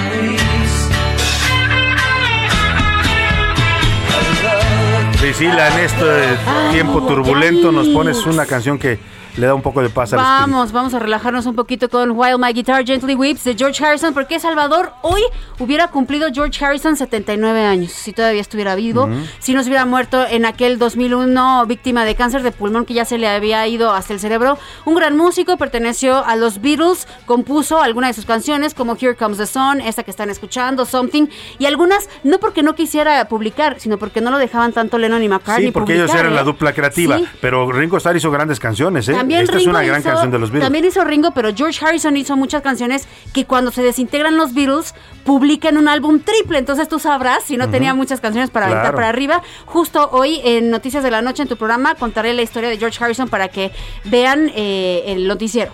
Y bueno, pues feliz cumpleaños a George Harrison. Rapidísimo, algunas reacciones de famosos que siguen saliendo de Ucrania, Salvador. Vamos a escuchar lo que dice Javier Bardem, que dice, oigan, en este, en este conflicto que está sucediendo, el pueblo de Rusia no tiene nada que ver son los gobernantes, son los que están arriba, o sea, Putin. Escuchemos. El pueblo ruso, como siempre, no es responsable de las acciones de sus presidentes. cuando uno critica cualquier gobernabilidad de cualquier país, no está criticando a su población, ni a sus identidades, ni a su nacionalidad, está criticando la acción de un, de un gobernante. En este caso, Putin pues, tiene una forma de relacionarse con el mundo desde un pensamiento muy, como decía antes, muy eh, totalitario. Oye, tiene toda la razón Javier, Javier Bardem, eh, Priscila, yo le doy la razón, eh, y es que eh, lo que dice es bastante claro, esta es una agresión de Vladimir Putin, de un gobierno dictatorial en Rusia. Incluso ayer los rusos salieron a protestar a las calles y plazas de Moscú y fueron reprimidos por el gobierno de Putin. Los rusos no están a favor de la guerra, por lo menos no todos. No, por supuesto que no todos. Y hablando rapidísimo, tengo otros otros que ahorita se los voy a poner, pero también hay que hablar sobre este actor y escritor y director y productor Sean Penn, que mientras contrastante, mientras la gente y la población de Ucrania, muchos ya se están yendo, o sea, vemos imágenes de éxodo totalmente en carros, pues él llega porque quiere documentar, quiere hacer tal cual, un documental de la invasión o el avance ruso. Y se, me fue aquí. Sí, y se ha vuelto polémico, Salvador, y te voy a decir por qué. Acuérdate del antecedente que trae con Kate del Castillo. No sé si ustedes ya han visto el especial ah, narrado por que vinieron a ver al Chapo, ¿te acuerdas? Acá, vinieron a ver al Chapo, pero la, la, forma en cómo la llevó para que lo dejara entrar como que en busca de cosas muy fuertes y escandalosas. Y luego publicó un artículo sin avisarle a, a, Kate. de la revista Rolling Stone. Ahora se está yendo allá y entonces le están criticando porque le están diciendo, bueno, parece que lo que estás buscando es tragedia, conflicto, amarillista absolutamente, siendo este hombre un estupendo actor y también escritor. Ustedes deben de leer cosas que ha hecho él. Pues ahorita está ganando esta fama de Champagne. ¿Qué haces pues, ahí? Qué ironía, mientras muchos están huyendo y saliendo de, de Ucrania por la guerra el señor Champagne llega a hacer supuestamente un documental. Rápido les voy a compartir al rato imágenes sobre también eh, la postura que toma Brian May, el guitarrista de The Queen, diciéndole a Ucrania que qué tristeza lo que le está sucediendo. Pues gracias a usted, gracias que pase una excelente tarde, provecho, buen fin de semana, tranquilícese, ánimo y aquí lo esperamos el lunes a la una. Gracias a nombre de todo este equipo.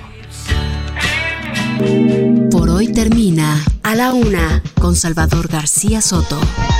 Un encuentro del diario que piensa joven con el análisis y la crítica. A la Una con Salvador García Soto. De lunes a viernes de 1 a 3 de la tarde.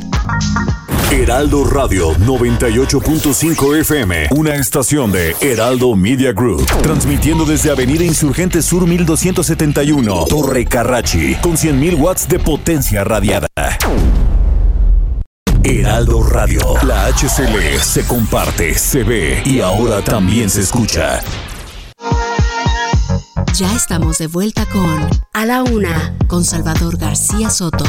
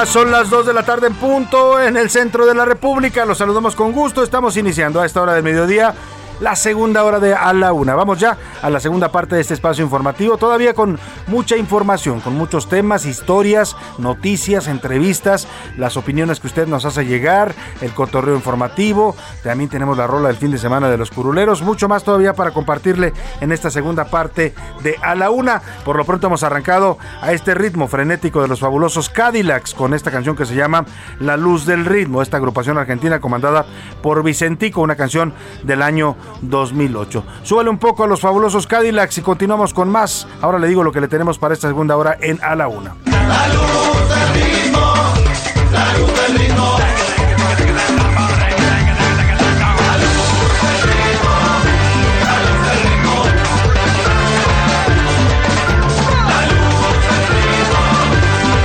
Sin duda, en estas horas tan asiagas nos hace falta un poco de luz, ¿no? Un poco de luz con lo que estamos eh, viviendo en este momento en el mundo y bueno, pues lo que también va a empezar a impactar a todo el planeta, incluido nuestro país. Esta guerra allá en Ucrania que eh, pues lamentablemente no se le ve una salida y parece que se puede empezar a complicar el panorama, pero no queremos ser pesimistas, así es que pongámonos un poco de buen ánimo, es ya el fin de semana, vamos a relajarnos un poco y le voy a hablar en esta segunda hora de los mexicanos que están en Ucrania, van a ser evacuados después de los ataques en aquel país, hay, hay historias que le vamos a compartir sobre que, eh, cuál es en este momento la situación de estos mexicanos que ya fueron sacados del territorio ucraniano, fueron llevados a Rumanía. Rumania, ¿es Rumania o Rumanía? Según, es Rumania, pero es que en inglés le dicen eh, Rumanía, no, al revés, es Rumanía pero le dicen Rumania, entonces siempre hay confusión, pero como lo digas, de cualquiera de las formas Rumania o Rumanía, ahí se encuentran ya estos mexicanos que van a ser volados a México, van a ser repatriados en un avión de la Fuerza Aérea Mexicana en las próximas horas. Que la RAE acepta las dos partes, ¿eh? Rumania o Rumanía. bueno, y ahí vamos a platicar también en esta segunda en esta segunda parte de el presidente de los Estados Unidos Joe Biden y ya mm, anunció la nominación de la jurista Ketanji, Ketanji Brown como jueza de la Corte Suprema. Sería la primera mujer afroamericana en ser parte del próximo del máximo tribunal de la Unión Americana, un nombramiento importante allá en la Corte estadounidense. Y este mes seguimos celebrando a San Luis Potosí en la frecuencia 96.9 que nos escuchan allá en la capital potosina. Vamos a hablar con Jesús Monsiváis, es maestro en derecho, ciclista urbano de allá de eh, San Luis Potosí y que busca hacer la hazaña de recorrer los 58 municipios de su estado en bicicleta. También es cumpleaños, además de José Luis Sánchez, que lo estamos celebrando aquí a la una. Hoy me dicen del secretario de Seguridad de Ciudadana de la Ciudad de México, Omar García Carfuch. Hace unos días platicábamos con él en este espacio y le mandamos un abrazo también, una felicitación al secretario Omar García Carfuch. Dicho todo esto, vámonos a las preguntas que le formulamos en este día. Ya están conmigo Priscila Reyes y José Luis Sánchez. Bienvenidos ambos. Ya es fin de semana, Salvador García Soto, queridos escuchas y querido Jay, feliz cumpleaños. Gracias, Ay, es un bebé. Deberías cantar unas mañanitas tipo Marilyn Monroe, ¿te acuerdas las de Happy birthday Mr. President. Qué mañanitas esas. Quedaron para la historia, ¿no? No, y los que estaban alrededor así como que, ay, qué gracioso. ¿Qué está pasando? Se siente tensión en el ambiente, ¿no? Bueno, pues vamos a estar eh, hablando de varios temas en esta segunda parte, pero antes vamos a sus preguntas. Formulamos hoy dos preguntas importantes, José Luis Sánchez. Así es, hoy, hoy la primera de ellas fue sobre el tema del retiro de tropas y esta eh, posición que ya por fin el, canciller Marcelo Ebrard expresó ayer sobre esta invasión a Ucrania. La, pues prácticamente. que ya la dijo también el presidente presidente, hoy en la mañana ya también. Y la segunda sobre eh, la inauguración, el próximo 21, estamos a menos de un mes de la inauguración del AIFA, ahí así nos tenemos que acostumbrar a decir, el AIFA, El AIFA. Vas a ver que le van a terminar diciendo el Felipe. El Y no le va a gustar nada al presidente. al presidente. Vamos al Felipe. ¿A cuál vas? ¿Al, ¿Al, Felipe o al internacional? Al Felipe. Ah, ah bueno. al Felipe, al Felipe. Bueno, pues si usted va o no va, ahora sí que va a ir o no va a ir. ¿Vas a ir o este no vas a ir al aeropuerto ¿Ah, Felipe Ángel? Es la pregunta que le planteamos para ser concretos y ¿Qué dice el público, Priscila Reyes? Pues primero nos están mandando muchos saludos. Por acá están diciendo, eh, Salvador, ¿cómo estás? Te mando un fuerte abrazo. Ah, Muchas pues, gracias también para usted. Qué lindura. Eh, Salvador, los estoy escuchando desde Metepec, ¿ok? Un abrazo también a Metepec. Saludos a Metepec. La señora María Elena, muchas felicidades a José Luis, que cumpla muchos años llenos de amor, trabajo y salud. Ah, gracias, Por acá dicen postura adecuada. La de México. ¿Qué? Postura adecuada de México, esta condena que están haciendo a la invasión rusa en Ucrania. Por el noticiero de A la Una escuchamos que la Federación de la Defensa de Escuelas Particulares ofreció gestionar amparos Sí. para vacunar contra COVID a niños Sí. mayores de 5 años y obvio cobraron por esta gestión. Que creo están desde la semana pasada. Huele mal esta postura hacia los que esperanzados anotamos y pagamos lo de mi nietecita. ¿Qué hacer? Eh, huele mal, eh, ¿a qué se refiere? Lo que nos dijeron ellos es que estaban cobrando una cuota simbólica de Ujú. 300 pesos si usted quería sumarse al amparo. Exacto. Que sus datos, los datos de su niño aparecieran en este amparo. Eh, mm, si tuvo algún problema con eso, pues que nos lo comunique. y- Sí, cuéntenos por favor. Y, se lo, con- y contactamos también a la gente de la Federación de Escuelas Particulares para preguntarles qué es lo que está pasando, ¿no? Si hay alguna queja en, el, en, esta, en, este, en esta promoción o esta oferta que hicieron aquí al aire, diciendo a la gente que se podía sumar por una módica cantidad al amparo para buscar la vacuna de sus niños.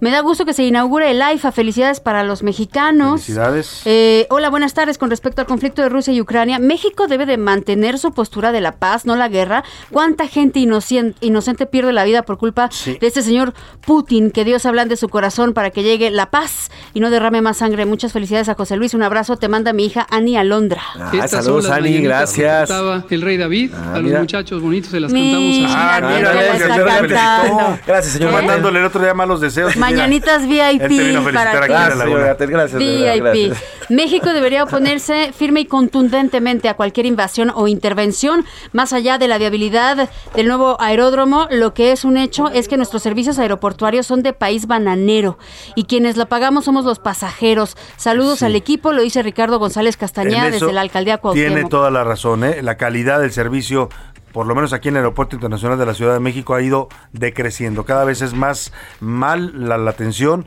cada vez son más los tiempos de espera para tomar un vuelo, para... Mira, simplemente cuando llegas de un vuelo, llegas, tan, llegas cansado, con ganas de llegar a tu casa, y para que salga tu maleta... te tienes que echar casi otra hora, como si estuvieras para volando. esperar la maleta nada También. más, ¿no? O sea, sí es un problema el que tenemos serio en el Aeropuerto Internacional de la Ciudad de México y tiene toda la razón, los servicios y la calidad del servicio deja mucho que desear para un aeropuerto de ese tamaño y para una ciudad de este tamaño. Y a eso, y a eso súmale, por, y a eso súmale, por ejemplo, si, no sé, vamos a Mazatlán. No, pues te toca la F-16 y bajas por túneles, túneles, túneles. Y aparte esperas una hora y media, luego te suben a un shuttle que te lleva este avión. Entonces hay como tres Pero horas para que subir una- comparativamente con otras ciudades de la República hoy tienen muchos mejores aeropuertos, casi todas las casi todas las capitales de México. Sí, que el de aquí. que el de la Ciudad de México, ¿eh? O sea, tú Sí. vas al de Guadalajara y está muy bien el aeropuerto, está concesionado a una empresa privada, igual el de Tijuana, igual el de Monterrey, o sea, están bien, están limpios, están, eh, se ve que hay, eh, hay mantenimiento, eh, los están modernizando, están creciendo, y aquí en la Ciudad de México vamos para atrás, o sea, en vez de, Como en vez de mejorar, ¿no? estamos involucionando.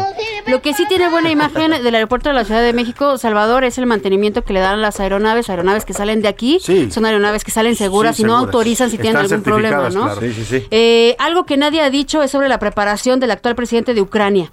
Ganó las elecciones al más puro estilo de Fox, prometiendo de todo y a todos. No sé si prometió resolver el problema de Crimea en 15 minutos.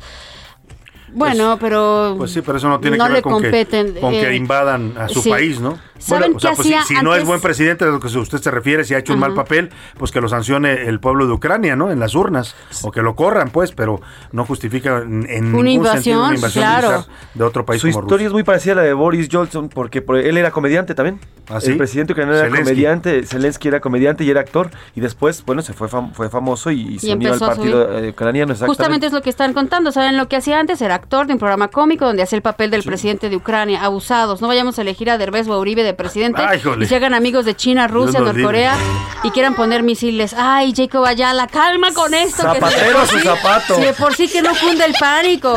Espérate. Zapatero a su zapato, porque ya vimos que no todos los que son buenos deportistas son buenos gobernantes. No, no, ni para nada, ¿eh? comediantes, Son ni, bastante malos muchos ni, de ellos. ni actores, ni cantantes. Hay que ser ¿no? muy cuidadoso con su voto, no se Ya deje, no se deje encandilar, como dicen. Hola, soy Arturo Lona. Yo vivo a cinco minutos del hospital de zona eh, que está a la misma distancia y llegas una hora más o menos y nadie de tránsito para agilizar el tráfico. Pero ¿qué hospital de zona, eh, querido Arturo, si nos dices? Creo que se refiere al aeropuerto Felipe decir? Ángeles, ¿no? Puede ser. O sea que él está más cerca de, de ahí, llega, y aún así estando cerca llega en una hora, imagínese. Sí, exactamente. Además, el precio del Uber, que por cierto, ningún automóvil de aplicación va a poder ir por usted al aeropuerto. No. No van a poder entrar. Tienes que usar los taxis obligatorios. Exactamente, a ¿Y sabe cuánto va a cobrar un taxi de allá a acá a la Ciudad de México? Cerca de 600, 700 pesos. Ah, pueden alrededor, pero no entrar al aeropuerto, ¿no? O sea, si usted quiere, si vamos ahorita al aeropuerto al AIFA, sí podemos ir en Uber y nos deja ahí, pero si nosotros llegamos al AIFA no podemos puedes tomar pedir un- un, pedir Uber. un Uber. Tienes No que que salirte del. AIFA. Podrías caminar afuera del- del- del- de los ¿Del andenes iPhone? del aeropuerto y entonces sí ya te recogen. Que muchos aeropuertos, déjenme decirles, muchos aeropuertos ya tienen, en, en otras partes del mundo, ya tienen zonas específicas, no están dentro del aeropuerto, No. tienes que caminar a la zona específica Sí, para evitar Así es, por conglomeraciones. ejemplo, en Puerto Vallarta, ya, no, Sí. ya llegas y no puedes tomar el Uber allá No, por el aeropuerto, pero cruzas un puente, zona. Pero cruzas estás- un puente y la avenida al otro lado y ahí te recogen. Pero está cerca, aquí no Sí. debe estar tan cerca de la salida Pues sí. a Sí, la no salida creo, del aeropuerto, porque no Bueno. puede ser Sí. dentro de la zona federal. Buenas tardes a todo el gran equipo de Laura con Salvador Saludos. García Soto. Y en Gracias. Especial, en este día, a José Luis Sánchez Macías por su cumpleaños de parte de su ¿Quién? papá. Ah, Ay. José Luis Sánchez Te amo, también. gordo. Le mandamos un abrazo. una foto que qué bárbaros el parecido. ¿Cómo se parecen, ¿eh? verdad? Es como si José Luis hubiera, como si hubiera, su papá hubiera vuelto a nacer. Sí, Eh, con increíble. nosotros aplica ese dicho de si ves, ve a su mamá, así será de grande. Bueno, pues ve a tu papá, así Sí, voy a ser de grande. Buenas tardes, equipo de la UNA. Un fin de semana bendecido. México también está en guerra. Solo es ver cómo está Colima, Chihuahua, Sí. Zacatecas, Michoacán, Guerrero. De verdad, AMLO que se ponga a trabajar. Lo está diciendo Miguel Ramírez desde el Estado de México. Muchas gracias, Miguel. Buenas tardes, Salvador. Estos dos países deben de resolver sus asuntos solos y México debe de ser neutral. Pues mucha gente lo está diciendo. ¿Cuántas ganas de que mejor se agarran a... a- El tema es que es una pelea desigual, ¿eh? Es como si usted, es, mire, Sí. es como si usted en una en la calle ve que un grandote de veintitantos años le está pegando a un niño de 10 años. Si Sí, usted claro. ve eso, ¿qué va a hacer? se va a meter? Se va a mantener neutral, va a decir, no, pues que se lo chingue. Perdóneme, se me salió. Se lo ingue, se lo ingue. O sea, no puede mantenerse, no podemos mantenernos neutral ante un ante una invasión tan desigual, pues es una superpotencia invadiendo a un país pequeño. Eso es lo que creo que no la, la neutralidad en estos momentos que no hecho, eh, hecho es lo que ha estado diciendo Ucrania todo este tiempo, Salvador, que ha estado pidiendo ayuda, ayuda, ayuda, ayuda. Al mundo, pero es tan no delicada, tan delicado esto, que en el momento en el que se mete alguien más, pues entonces desata, ¿no? Entonces, está diciendo en estos momentos Está escalando y escalando Sí, y está escalando diciendo la Vladimir. Vla- eh, perdón, Volodymyr Zelensky, que es el presidente de Ucrania, está diciendo que Estados Unidos le ha ofrecido ayuda concreta. No, no sé si explica José Luis a qué se refiere con esta ayuda concreta, pero no estamos hablando todavía, por supuesto, de ayuda militar ni mucho menos. Los aliados de Estados Unidos. Estados Unidos va a aportar dinero. Ayer también el, el presidente Macron les dijo que eh, iba a aportar armas, les iba a dar armamento y les iba a dar dinero al, eh, Al ejército de Ucrania. Y nada más para ponerlo en contexto, Ucrania tiene 250 mil soldados a pie. Rusia tiene un millón, nada más, de soldados. Para que se dé usted una eso, idea. Eso, o sea, hay que sumarle aviones. 12 mil contra un millón. Es, es, es- la metáfora que le ponía del, del grandote, del gandalla y el niño chiquito. O sea, es así está esta guerra de desigual. Por eso yo creo que cada quien es libre de tener la posición que quiera. Usted, radio escucha, si usted quiere mantenerse neutral, me parece muy válido.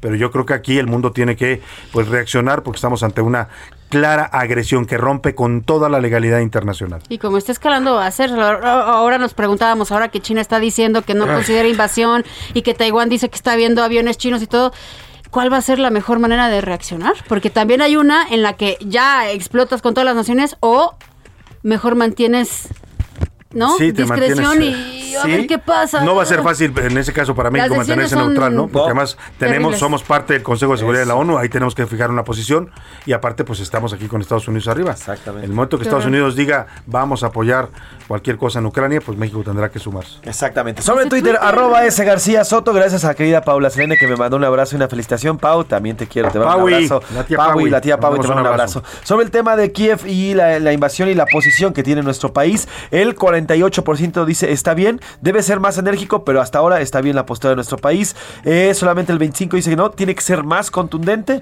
y el 10% dice México no debe meterse. Y mira, sobre el tema del AIFA, 88% dice que no, hoy no irían al aeropuerto internacional Felipe Ángeles. 88 no van. 88.4% no vamos al AIFA y el resto que es el un 11.1 dice no, eh, no, perdón, sí sí iría, sí asistiría a algún vuelo de por allá. Bueno, pues ahí está. Así Es está la ahora. opinión de nuestro público, tanto en Twitter como en sus llamadas y mensajes. Muchas gracias por comunicarse con nosotros. Sígalo haciendo al 5518 41 51 99 o también contáctenos vía Twitter en arroba S García Soto. Oiga, Gracias, José Luis y a Priscila. Gracias, Salvador. Vamos a otros temas rápidamente. En Ucrania viven actualmente 225 mexicanos. Estaban distribuidos en diversos puntos del territorio ucraniano. La mayoría radican en la capital o radicaban en la capital Kiev. Uno de ellos es Guillermo, Guillermo Padilla. Eh, él estaba resguardado en un búnker en la ciudad de Vallisky, eh, a 38 kilómetros de Kiev, por lo que no hay señal y él tiene poca pila. Está atrapado pues ahí en este búnker, protegiéndose de los bombardeos este mexicano. Está con su esposa ucraniana, tienen un carro pero sin gasolina. En redes han estado pidiendo apoyo estos dos mexicanos a la Secretaría de Relaciones Exteriores para que los contacten y aporten su esposa es ucraniana y él es mexicano, pues, eh, pero ambos están pidiendo apoyo para, pues, de, la, Cancillería mexicana. Ya la mayor parte de los mexicanos ya salieron de territorio ucraniano, le reportaba el informe que dio hoy por la mañana el canciller Marcelo Ebrard, ya están en territorio de Rumania y desde ahí van a ser trasladados a México en un avión de la Fuerza Aérea Mexicana. Pero para que nos cuente cuál es la situación en estos momentos eh, allá en Ucrania y el trabajo que está haciendo la Cancillería en este conflicto apoyando a los mexicanos, saludo con gusto a Daniel Millán, él es jefe de la oficina del canciller Marcelo Ebrard. ¿Cómo está Daniel? Qué gusto saludarlo. Buenas tardes. Querido Salvador, un gusto en saludarte. Igualmente, pues hemos escuchado ya los reportes del canciller, de los embajadores que tenemos allá en, Ucrania y en Rumanía, eh, sobre ya el traslado de estos mexicanos, Daniel, a territorio de Rumania. Eh, pero este caso en particular que comentaba yo de Guillermo Padilla, no sé si lo tengan ustedes registrado.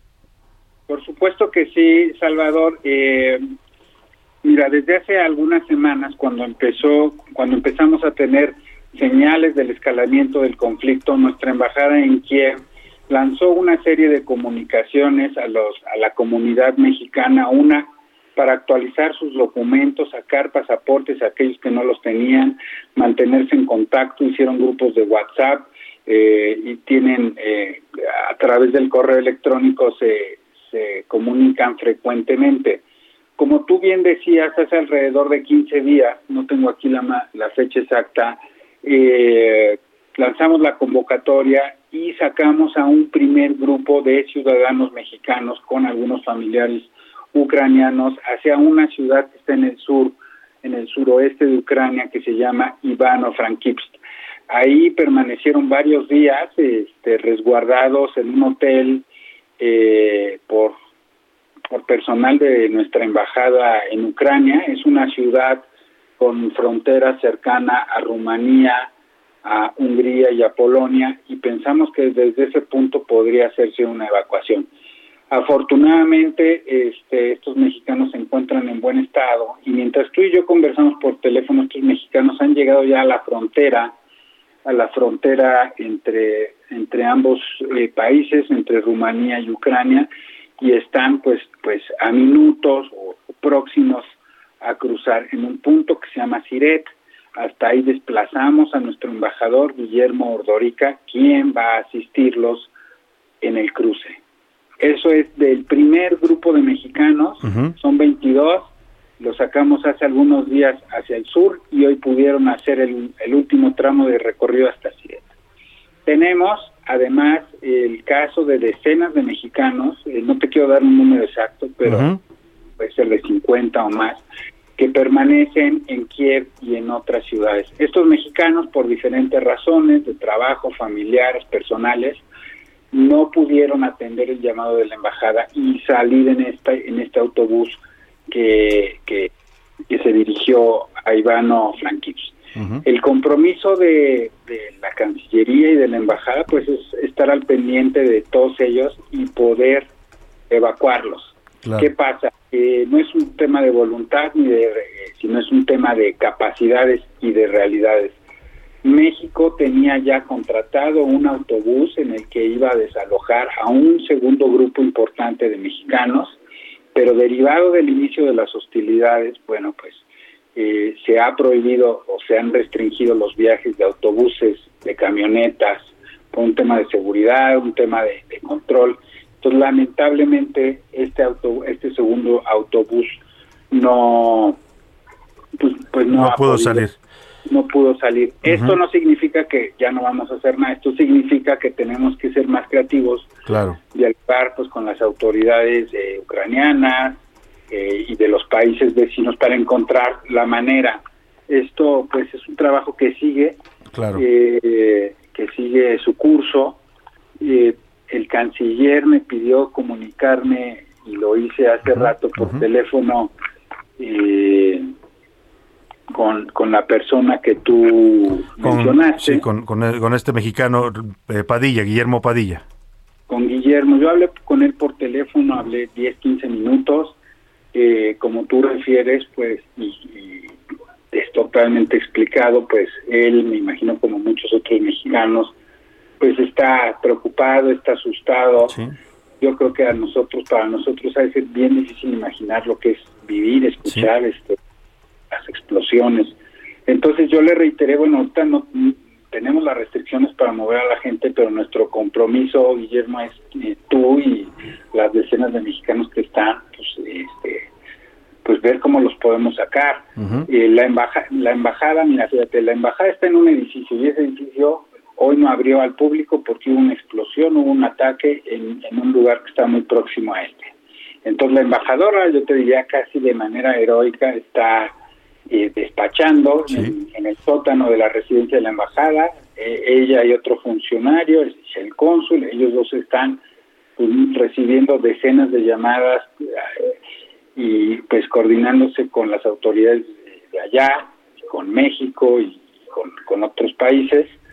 El, el, el primer operativo que coordinamos pues fue la salida de estos dos mexicanos que, que si todo sale bien y estarán cruzando hacia territorio rumano eh, pues en, en los próximos minutos u horas.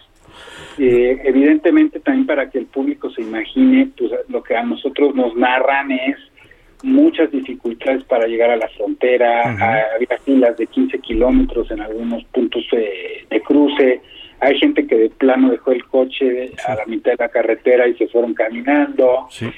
Entonces es- la situación es difícil también. Otros grupos de mexicanos notificaron a la embajada, sabes que yo tengo mi automóvil, tengo gasolina, voy a tratar de llegar a la frontera y, voy a llegar por este punto pues para ver si, si nos pueden facilitar la salida. Claro. Entonces, en esas estamos, Salvador, te digo... Pues eh, qué eh, labor, qué labor, Daniel. La verdad es que te escuchamos, te escuchamos narrarlo y nos estamos imaginando perfectamente la escena, la situación, lo complicado que es trabajar en esas circunstancias para sacar a los mexicanos. Y la verdad que un reconocimiento al trabajo que estás haciendo tú, la embajadora Olga García Guillén, por supuesto, la Secretaría de Relaciones Exteriores, para apoyar a estos mexicanos que pues necesitan ayuda para salir de esta zona de guerra, ya literalmente como es el territorio de Ucrania. Eh, Daniel, brevemente preguntarte, eh, sabemos que va a iniciar pronto una sesión de Consejo de Seguridad de la ONU, una nueva sesión que están convocando de emergencia. La posición de México, supongo, como lo hemos visto ya en estas últimas horas, se va a ir ajustando pues también a las circunstancias, ¿no?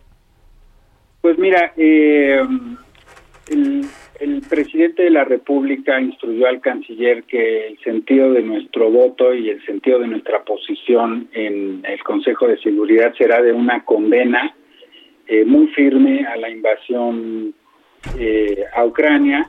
Esto basado en dos consideraciones fundamentales. Una, la tradición de México que es apegada al derecho eh, con- al derecho internacional y eh, bajo una serie de principios que están plasmados en el artículo 89 de la Constitución.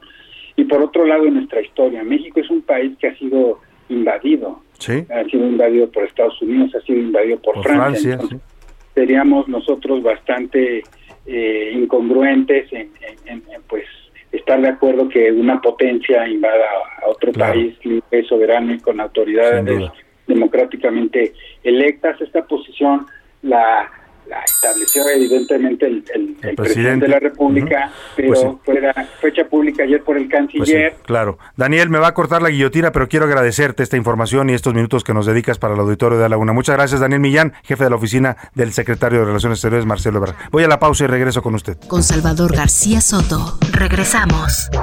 Heraldo Radio. La HCL se comparte, se ve y ahora también se escucha.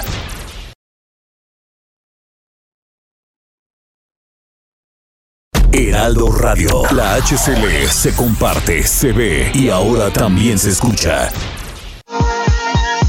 Ya estamos de vuelta con A la Una, con Salvador García Soto. ¿Qué tal? Buenas tardes. Pues este jueves un total de 950 elementos. Dos de la tarde con 30 minutos, ya estamos de regreso aquí en a la una y vamos a más información. El embajador de México ante la Organización de Naciones Unidas, Juan Ramón de la Fuente, quien además nos representa también en el Consejo de Seguridad de la ONU, que va a sesionar en unos momentos más, se ha anunciado ya que se va a reunir de emergencia este consejo para discutir la evolución de los acontecimientos en Ucrania. Eh, vamos a escuchar y a estar atentos a la posición que tome México en esta reunión del Consejo de Seguridad. Y vamos a escuchar por lo pronto al embajador Juan Ramón de la Fuente, porque ha hecho un pronunciamiento que subió a, las redes sociales, en donde está hablando de la situación en Ucrania y del posicionamiento que México está tomando ya de condenar abiertamente esta invasión rusa a Ucrania. A ver, para la sesión del Consejo de Seguridad de las Naciones Unidas. He estado en contacto permanente con el secretario de Relaciones Exteriores, el licenciado Marcelo Ebrard, y deseo informarles que siguiendo las instrucciones que ha dado el presidente de la República, en esta sesión México hará una condena enérgica por la invasión de la que ha sido víctima Ucrania. Lo hacemos con base en los principios constitucionales de política exterior, pero también con base en nuestra propia experiencia histórica. México ha sufrido invasiones en el pasado y estas han tenido un alto costo para nuestro país. Simultáneamente, hacemos un llamado importante al cese al fuego lo más pronto posible, para que se apoye a través de la ONU a los civiles que están sufriendo ya las consecuencias de esta invasión y reiteraremos nuestro respeto a la soberanía, la independencia política y la integridad territorial de Ucrania. La posición de México en el Consejo de Seguridad será con fundamento en los principios constitucionales de política exterior y nuestra propia experiencia histórica que nos ha formado y nos ha permitido tener una identidad clara y una convicción firme en estos temas. Muchas gracias. Es el embajador, es el embajador de México ante la ONU, Juan Ramón de la Fuente, que estará participando en unos minutos más en esta sesión del Consejo de Seguridad y nos anticipa ya cuál es la posición de México. Ya la habíamos escuchado hoy por la mañana con el presidente López Obrador, ayer por la tarde con el canciller Marcelo Ebrard, una condena enérgica a la invasión. México lo dice así con todas sus letras, invasión de Rusia a Ucrania. Y ahora se suma este eh, elemento que ya nos adelantaba hace unos minutos a Daniel Millán, jefe de la oficina del canciller Marcelo Ebrard, eh, eh, además de hacerlo por congruencia con nuestra política histórica, también por nuestra historia. México sufrió dos invasiones a lo largo de su historia.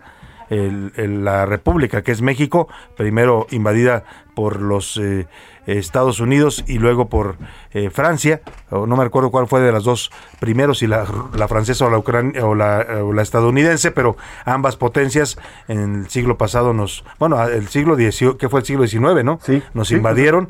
Eh, en 1847 Estados Unidos invadió México, tomó incluso el control de la Ciudad de México y la invasión francesa también en, en el 5 de mayo de 1862, si mal no recuerdo, cuando la batalla de Puebla, que después eh, pues se consumó esta invasión, incluso impusieron a un emperador, el emperador Maximiliano de Habsburgo, como gobernante de México.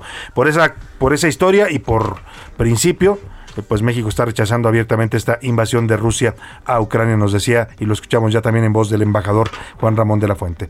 Y vamos a seguir celebrando en este mes, Priscila Reyes, José Luis Sánchez, a San Luis Potosí, esta bella ciudad de la República. ¿Tú conoces San Luis?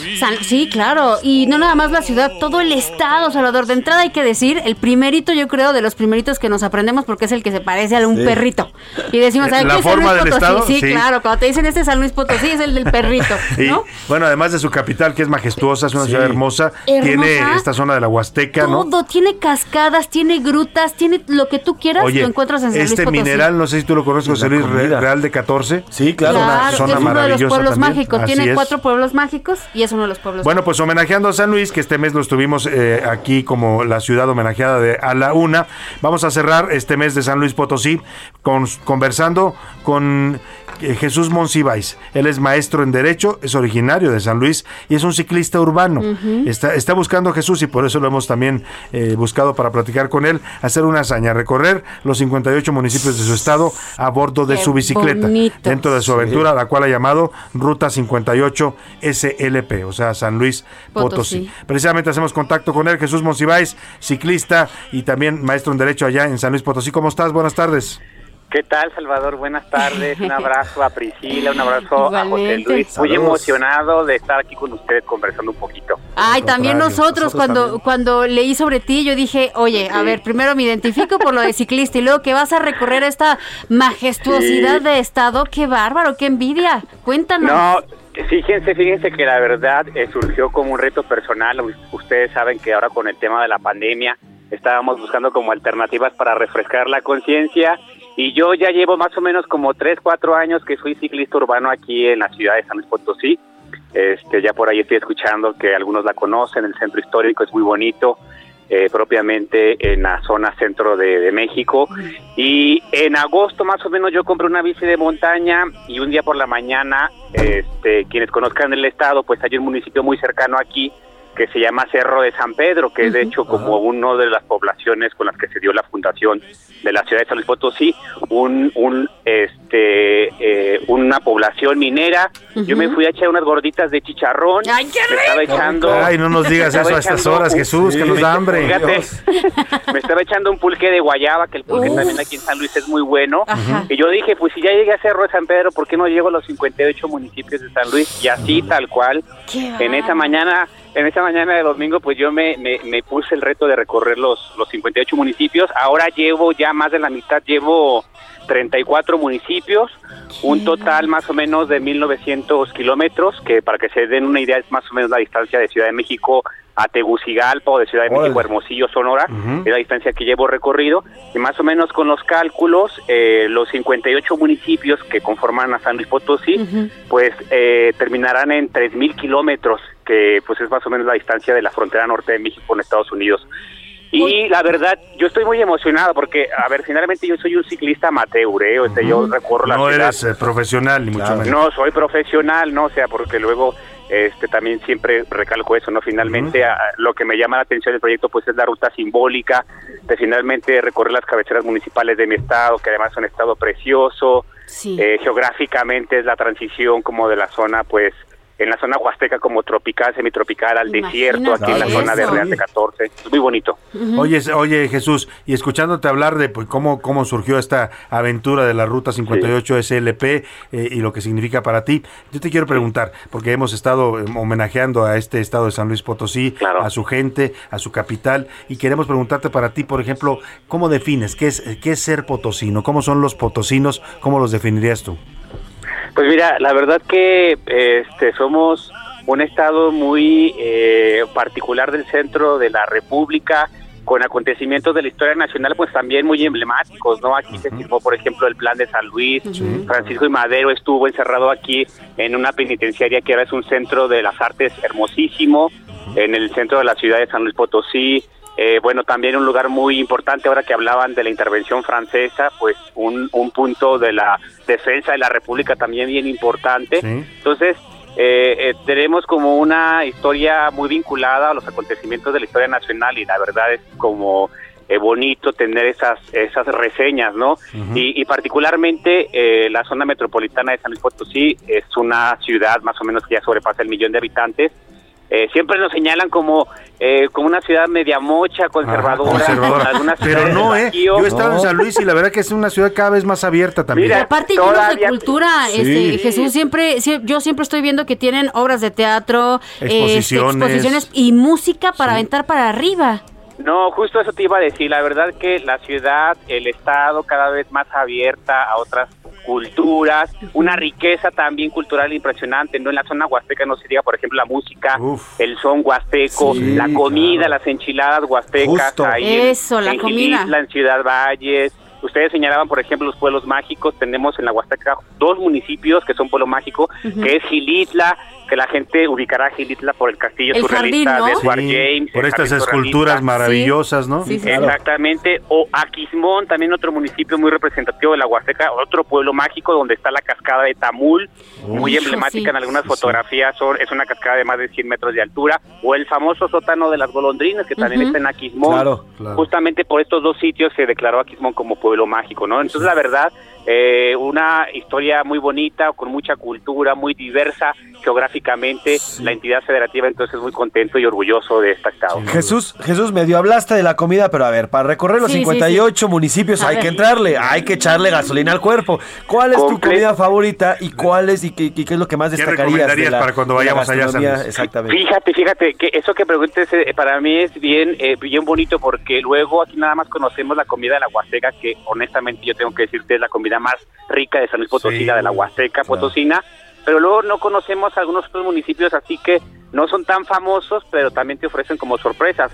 Hace poquito, yo hace tres semanas, eh, salí de la, del municipio de Río Verde en una ruta donde crucé San Ciro de Acosta, eh, Lagunillas y Santa Catarina, tres municipios, y probé un atole de teja, que es de la semilla de girasol.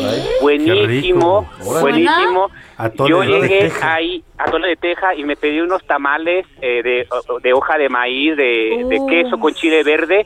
Imagínate la combinación No, así bueno. en la mañana, saliendo para recorrer tus kilómetros, este, unos tamalitos de queso con chile verde y el atole de teja. Buenísimo, la verdad. Qué delicia, Oh, Jesús. quiero. Oye, antes, antes de que nos despidamos nada más, ¿cómo te seguimos y cómo sabemos? Porque queremos saber cuando Sí, ya termines ruta. esta ruta y queremos preguntarte cómo que te quedó el- un piernón loco, ¿qué? O sea, recorriendo eh, San Luis Potosí. pues fí- fíjate que también ese es otro de los objetivos porque yo estoy muy desnalgado. Ah, bueno, Entonces, este, pues- a ver si al final, a ver si ¿Te al final vas a poner? con buena nalga. Ya nos cuentas cuántos centímetros de pompa Exacto. lograste hacer en este recorrido, Jesús. Por lo pronto nos da gusto escucharte, escuchar tu entusiasmo. Oye, ya tu- vieron que no son nada muchos. Yo preguntando No. de la pierna y, que- y Jesús hablando que de la un poquito pompa. más arriba. No, la verdad es que escuchamos con mucha pasión cómo hablas de San Luis Potosí, eso Sí. nos, nos alegra y bueno, ánimo en tu reto, esperemos que lo logres y que pues eh, eh, animes también a toda la gente que nos escuchó a visitar este bello estado de la República que es San Luis Potosí. Muchas gracias Jesús Monsiváis. Gracias, Jesús. Un abrazo para todos. Un abrazo. ustedes. Un Hasta abrazo luego. para Jesús y bueno, a través de él saludamos a toda la gente de San Luis Potosí en la frecuencia del 96.9 de su FM que nos escuchan allá en esta bella capital potosina y es momento de hacer la tómbola La vida es una tómbola, de luz y de color, de luz y de Como ya nos color. volvimos.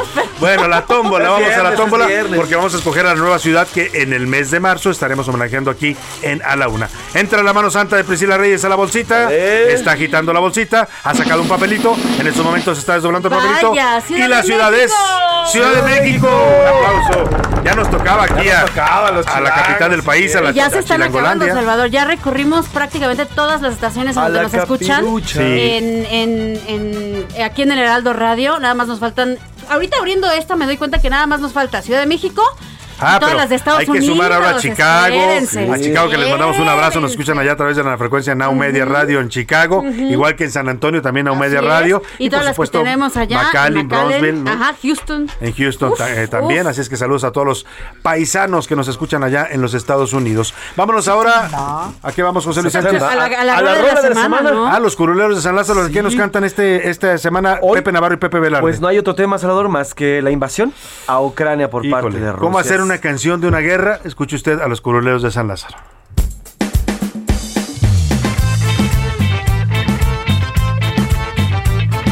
Esos que pensaban que venían tiempos mejores, que después del COVID iban a entender.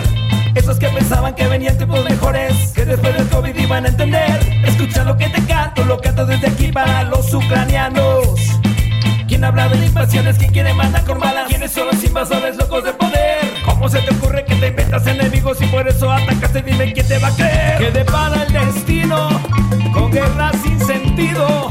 No es que seas valiente, eres un indecente. Que Putin, el que la guerra empezó. Que Putin, nadie le puede creer. Que Putin, ese que al mundo reto.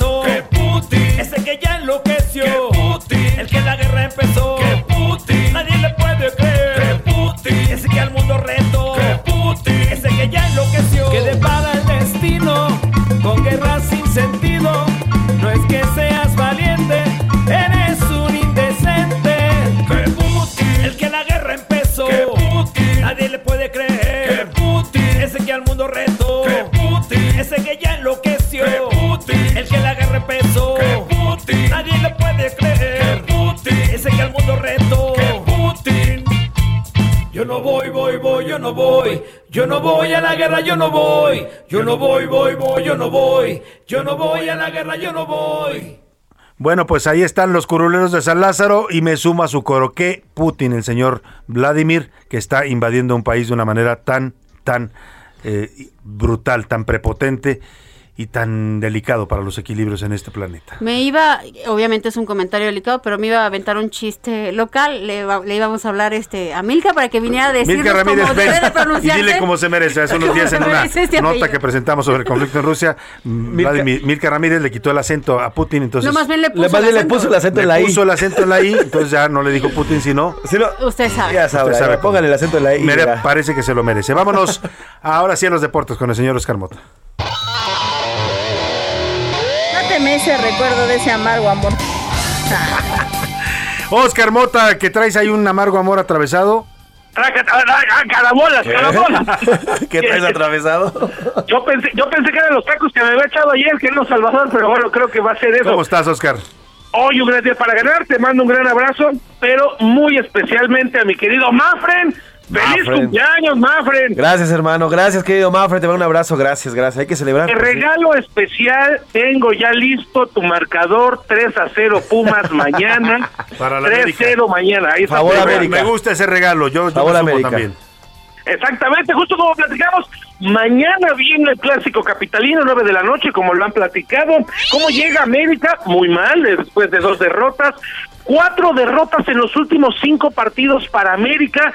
Pumas, que acaba de golear al Zaprisa 4-1, ganó también la semana pasada en Liga MX, pero bueno, perdió dos partidos hace dos semanas. Entonces, son equipos eh, diametralmente no tan diferentes, aunque sí en los puntos América tiene cuatro, Pumas tiene diez.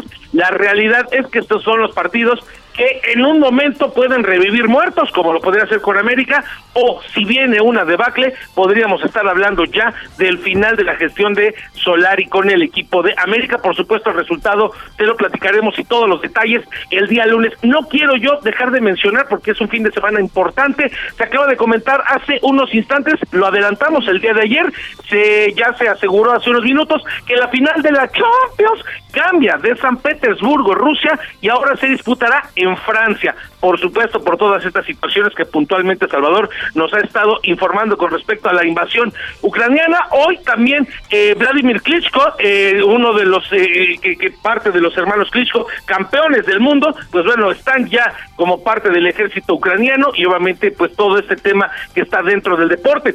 Finalmente, y quiero que escuchen conmigo esto porque pues también entre todas estas noticias viene ya la Fórmula 1 Hoy se encendieron los motores por primera ocasión ya en las prácticas y así suena el RB18 que estarán pilotando Max Verstappen, el campeón, y Sergio Checo Pérez.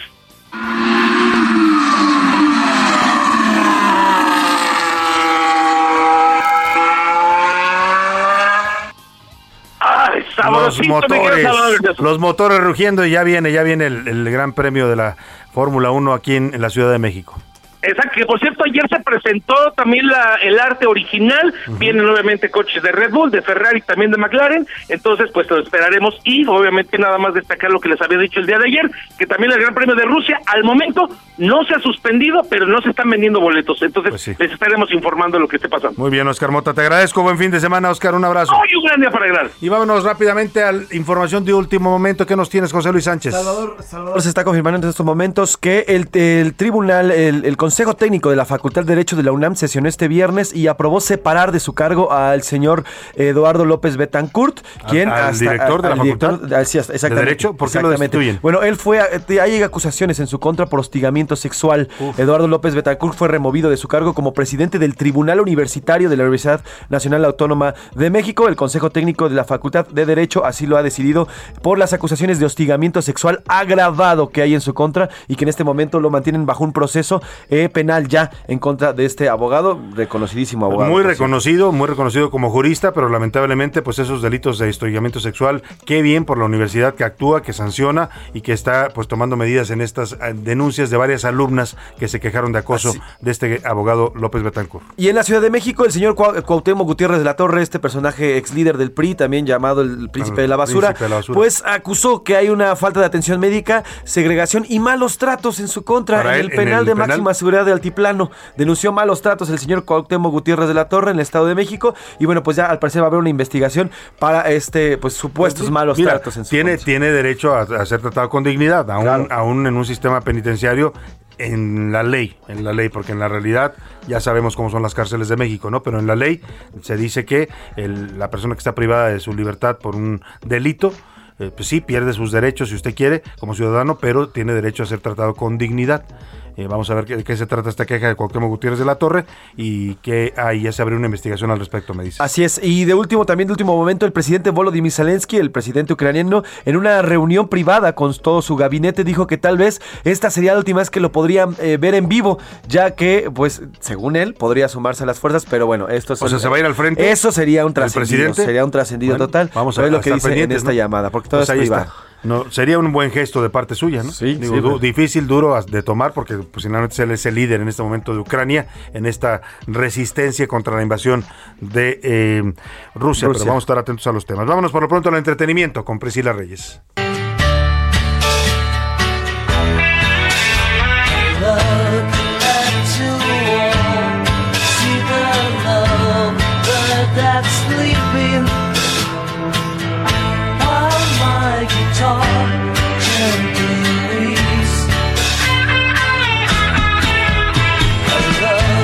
Priscila, en este tiempo turbulento nos pones una canción que le da un poco de paz al Vamos, vamos a relajarnos un poquito con While My Guitar Gently Weeps de George Harrison, porque Salvador hoy hubiera cumplido George Harrison 79 años, si todavía estuviera vivo, si no se hubiera muerto en aquel 2001 víctima de cáncer de pulmón que ya se le había ido hasta el cerebro. Un gran músico, perteneció a los Beatles, compuso algunas de sus canciones como Here Comes the Sun, esta que están escuchando, Something, y algunas no porque no quisiera publicar, sino porque no lo dejaban tanto Lennon y McCartney. Sí, porque ellos eran la ¿eh? dupla creativa, pero Ringo Starr hizo grandes canciones, ¿eh? También Esta es una gran canción de los Beatles. También hizo Ringo, pero George Harrison hizo muchas canciones que cuando se desintegran los Beatles publican un álbum triple. Entonces tú sabrás si no tenía muchas canciones para aventar para arriba. Justo hoy en Noticias de la Noche en tu programa contaré la historia de George Harrison para que vean eh, el noticiero.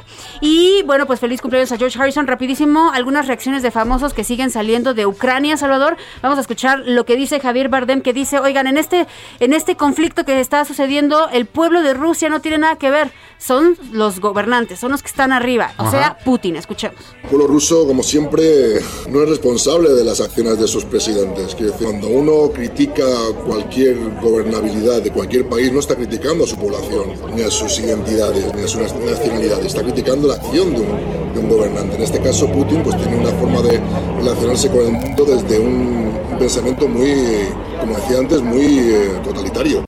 Oye, tiene toda la razón Javier, Javier Bardem, eh, Priscila, yo le doy la razón, eh, y es que eh, lo que dice es bastante claro, esta es una agresión de Vladimir Putin, de un gobierno dictatorial en Rusia. Incluso ayer los rusos salieron a protestar a las calles y plazas de Moscú y fueron reprimidos por el gobierno de Putin. Los rusos no están a favor de la guerra, por lo menos no todos. No, por supuesto que no todos. Y hablando rapidísimo, tengo otros otros que ahorita se los voy a poner, pero también hay que hablar sobre este actor y escritor y director y productor Sean Penn, que mientras contrastante, mientras la gente y la población de Ucrania, muchos ya se están yendo, o sea, vemos imágenes de éxodo totalmente en carros, pues él llega porque quiere documentar, quiere hacer tal cual, un documental de la invasión o el avance ruso. Y se, me fue aquí.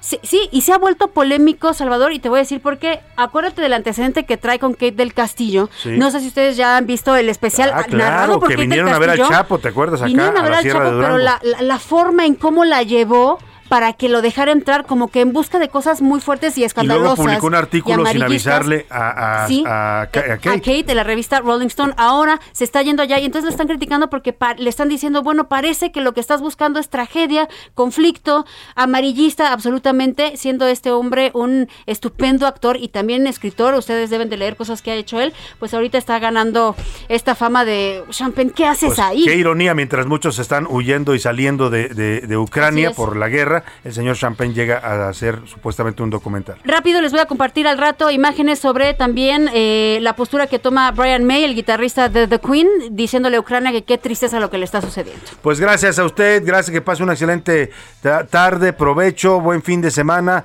tranquilícese, ánimo. Y aquí lo esperamos el lunes a la una. Gracias a nombre de todo este equipo. Por hoy termina a la una con Salvador García Soto Un encuentro del diario que piensa joven con el análisis y la crítica. A la una, con Salvador García Soto. De lunes a viernes, de 1 a 3 de la tarde.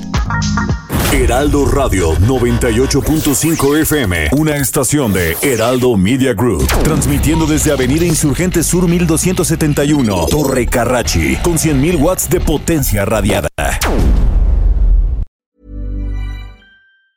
Planning for your next trip? Elevate your travel style with Quince. Quince has all the jet-setting essentials you'll want for your next getaway, like European linen, premium luggage options, buttery soft Italian leather bags, and so much more and it's all priced at 50 to 80% less than similar brands. Plus, Quince only works with factories that use safe and ethical manufacturing practices. Pack your bags with high-quality essentials you'll be wearing for vacations to come with Quince. Go to quince.com slash trip for free shipping and 365-day returns.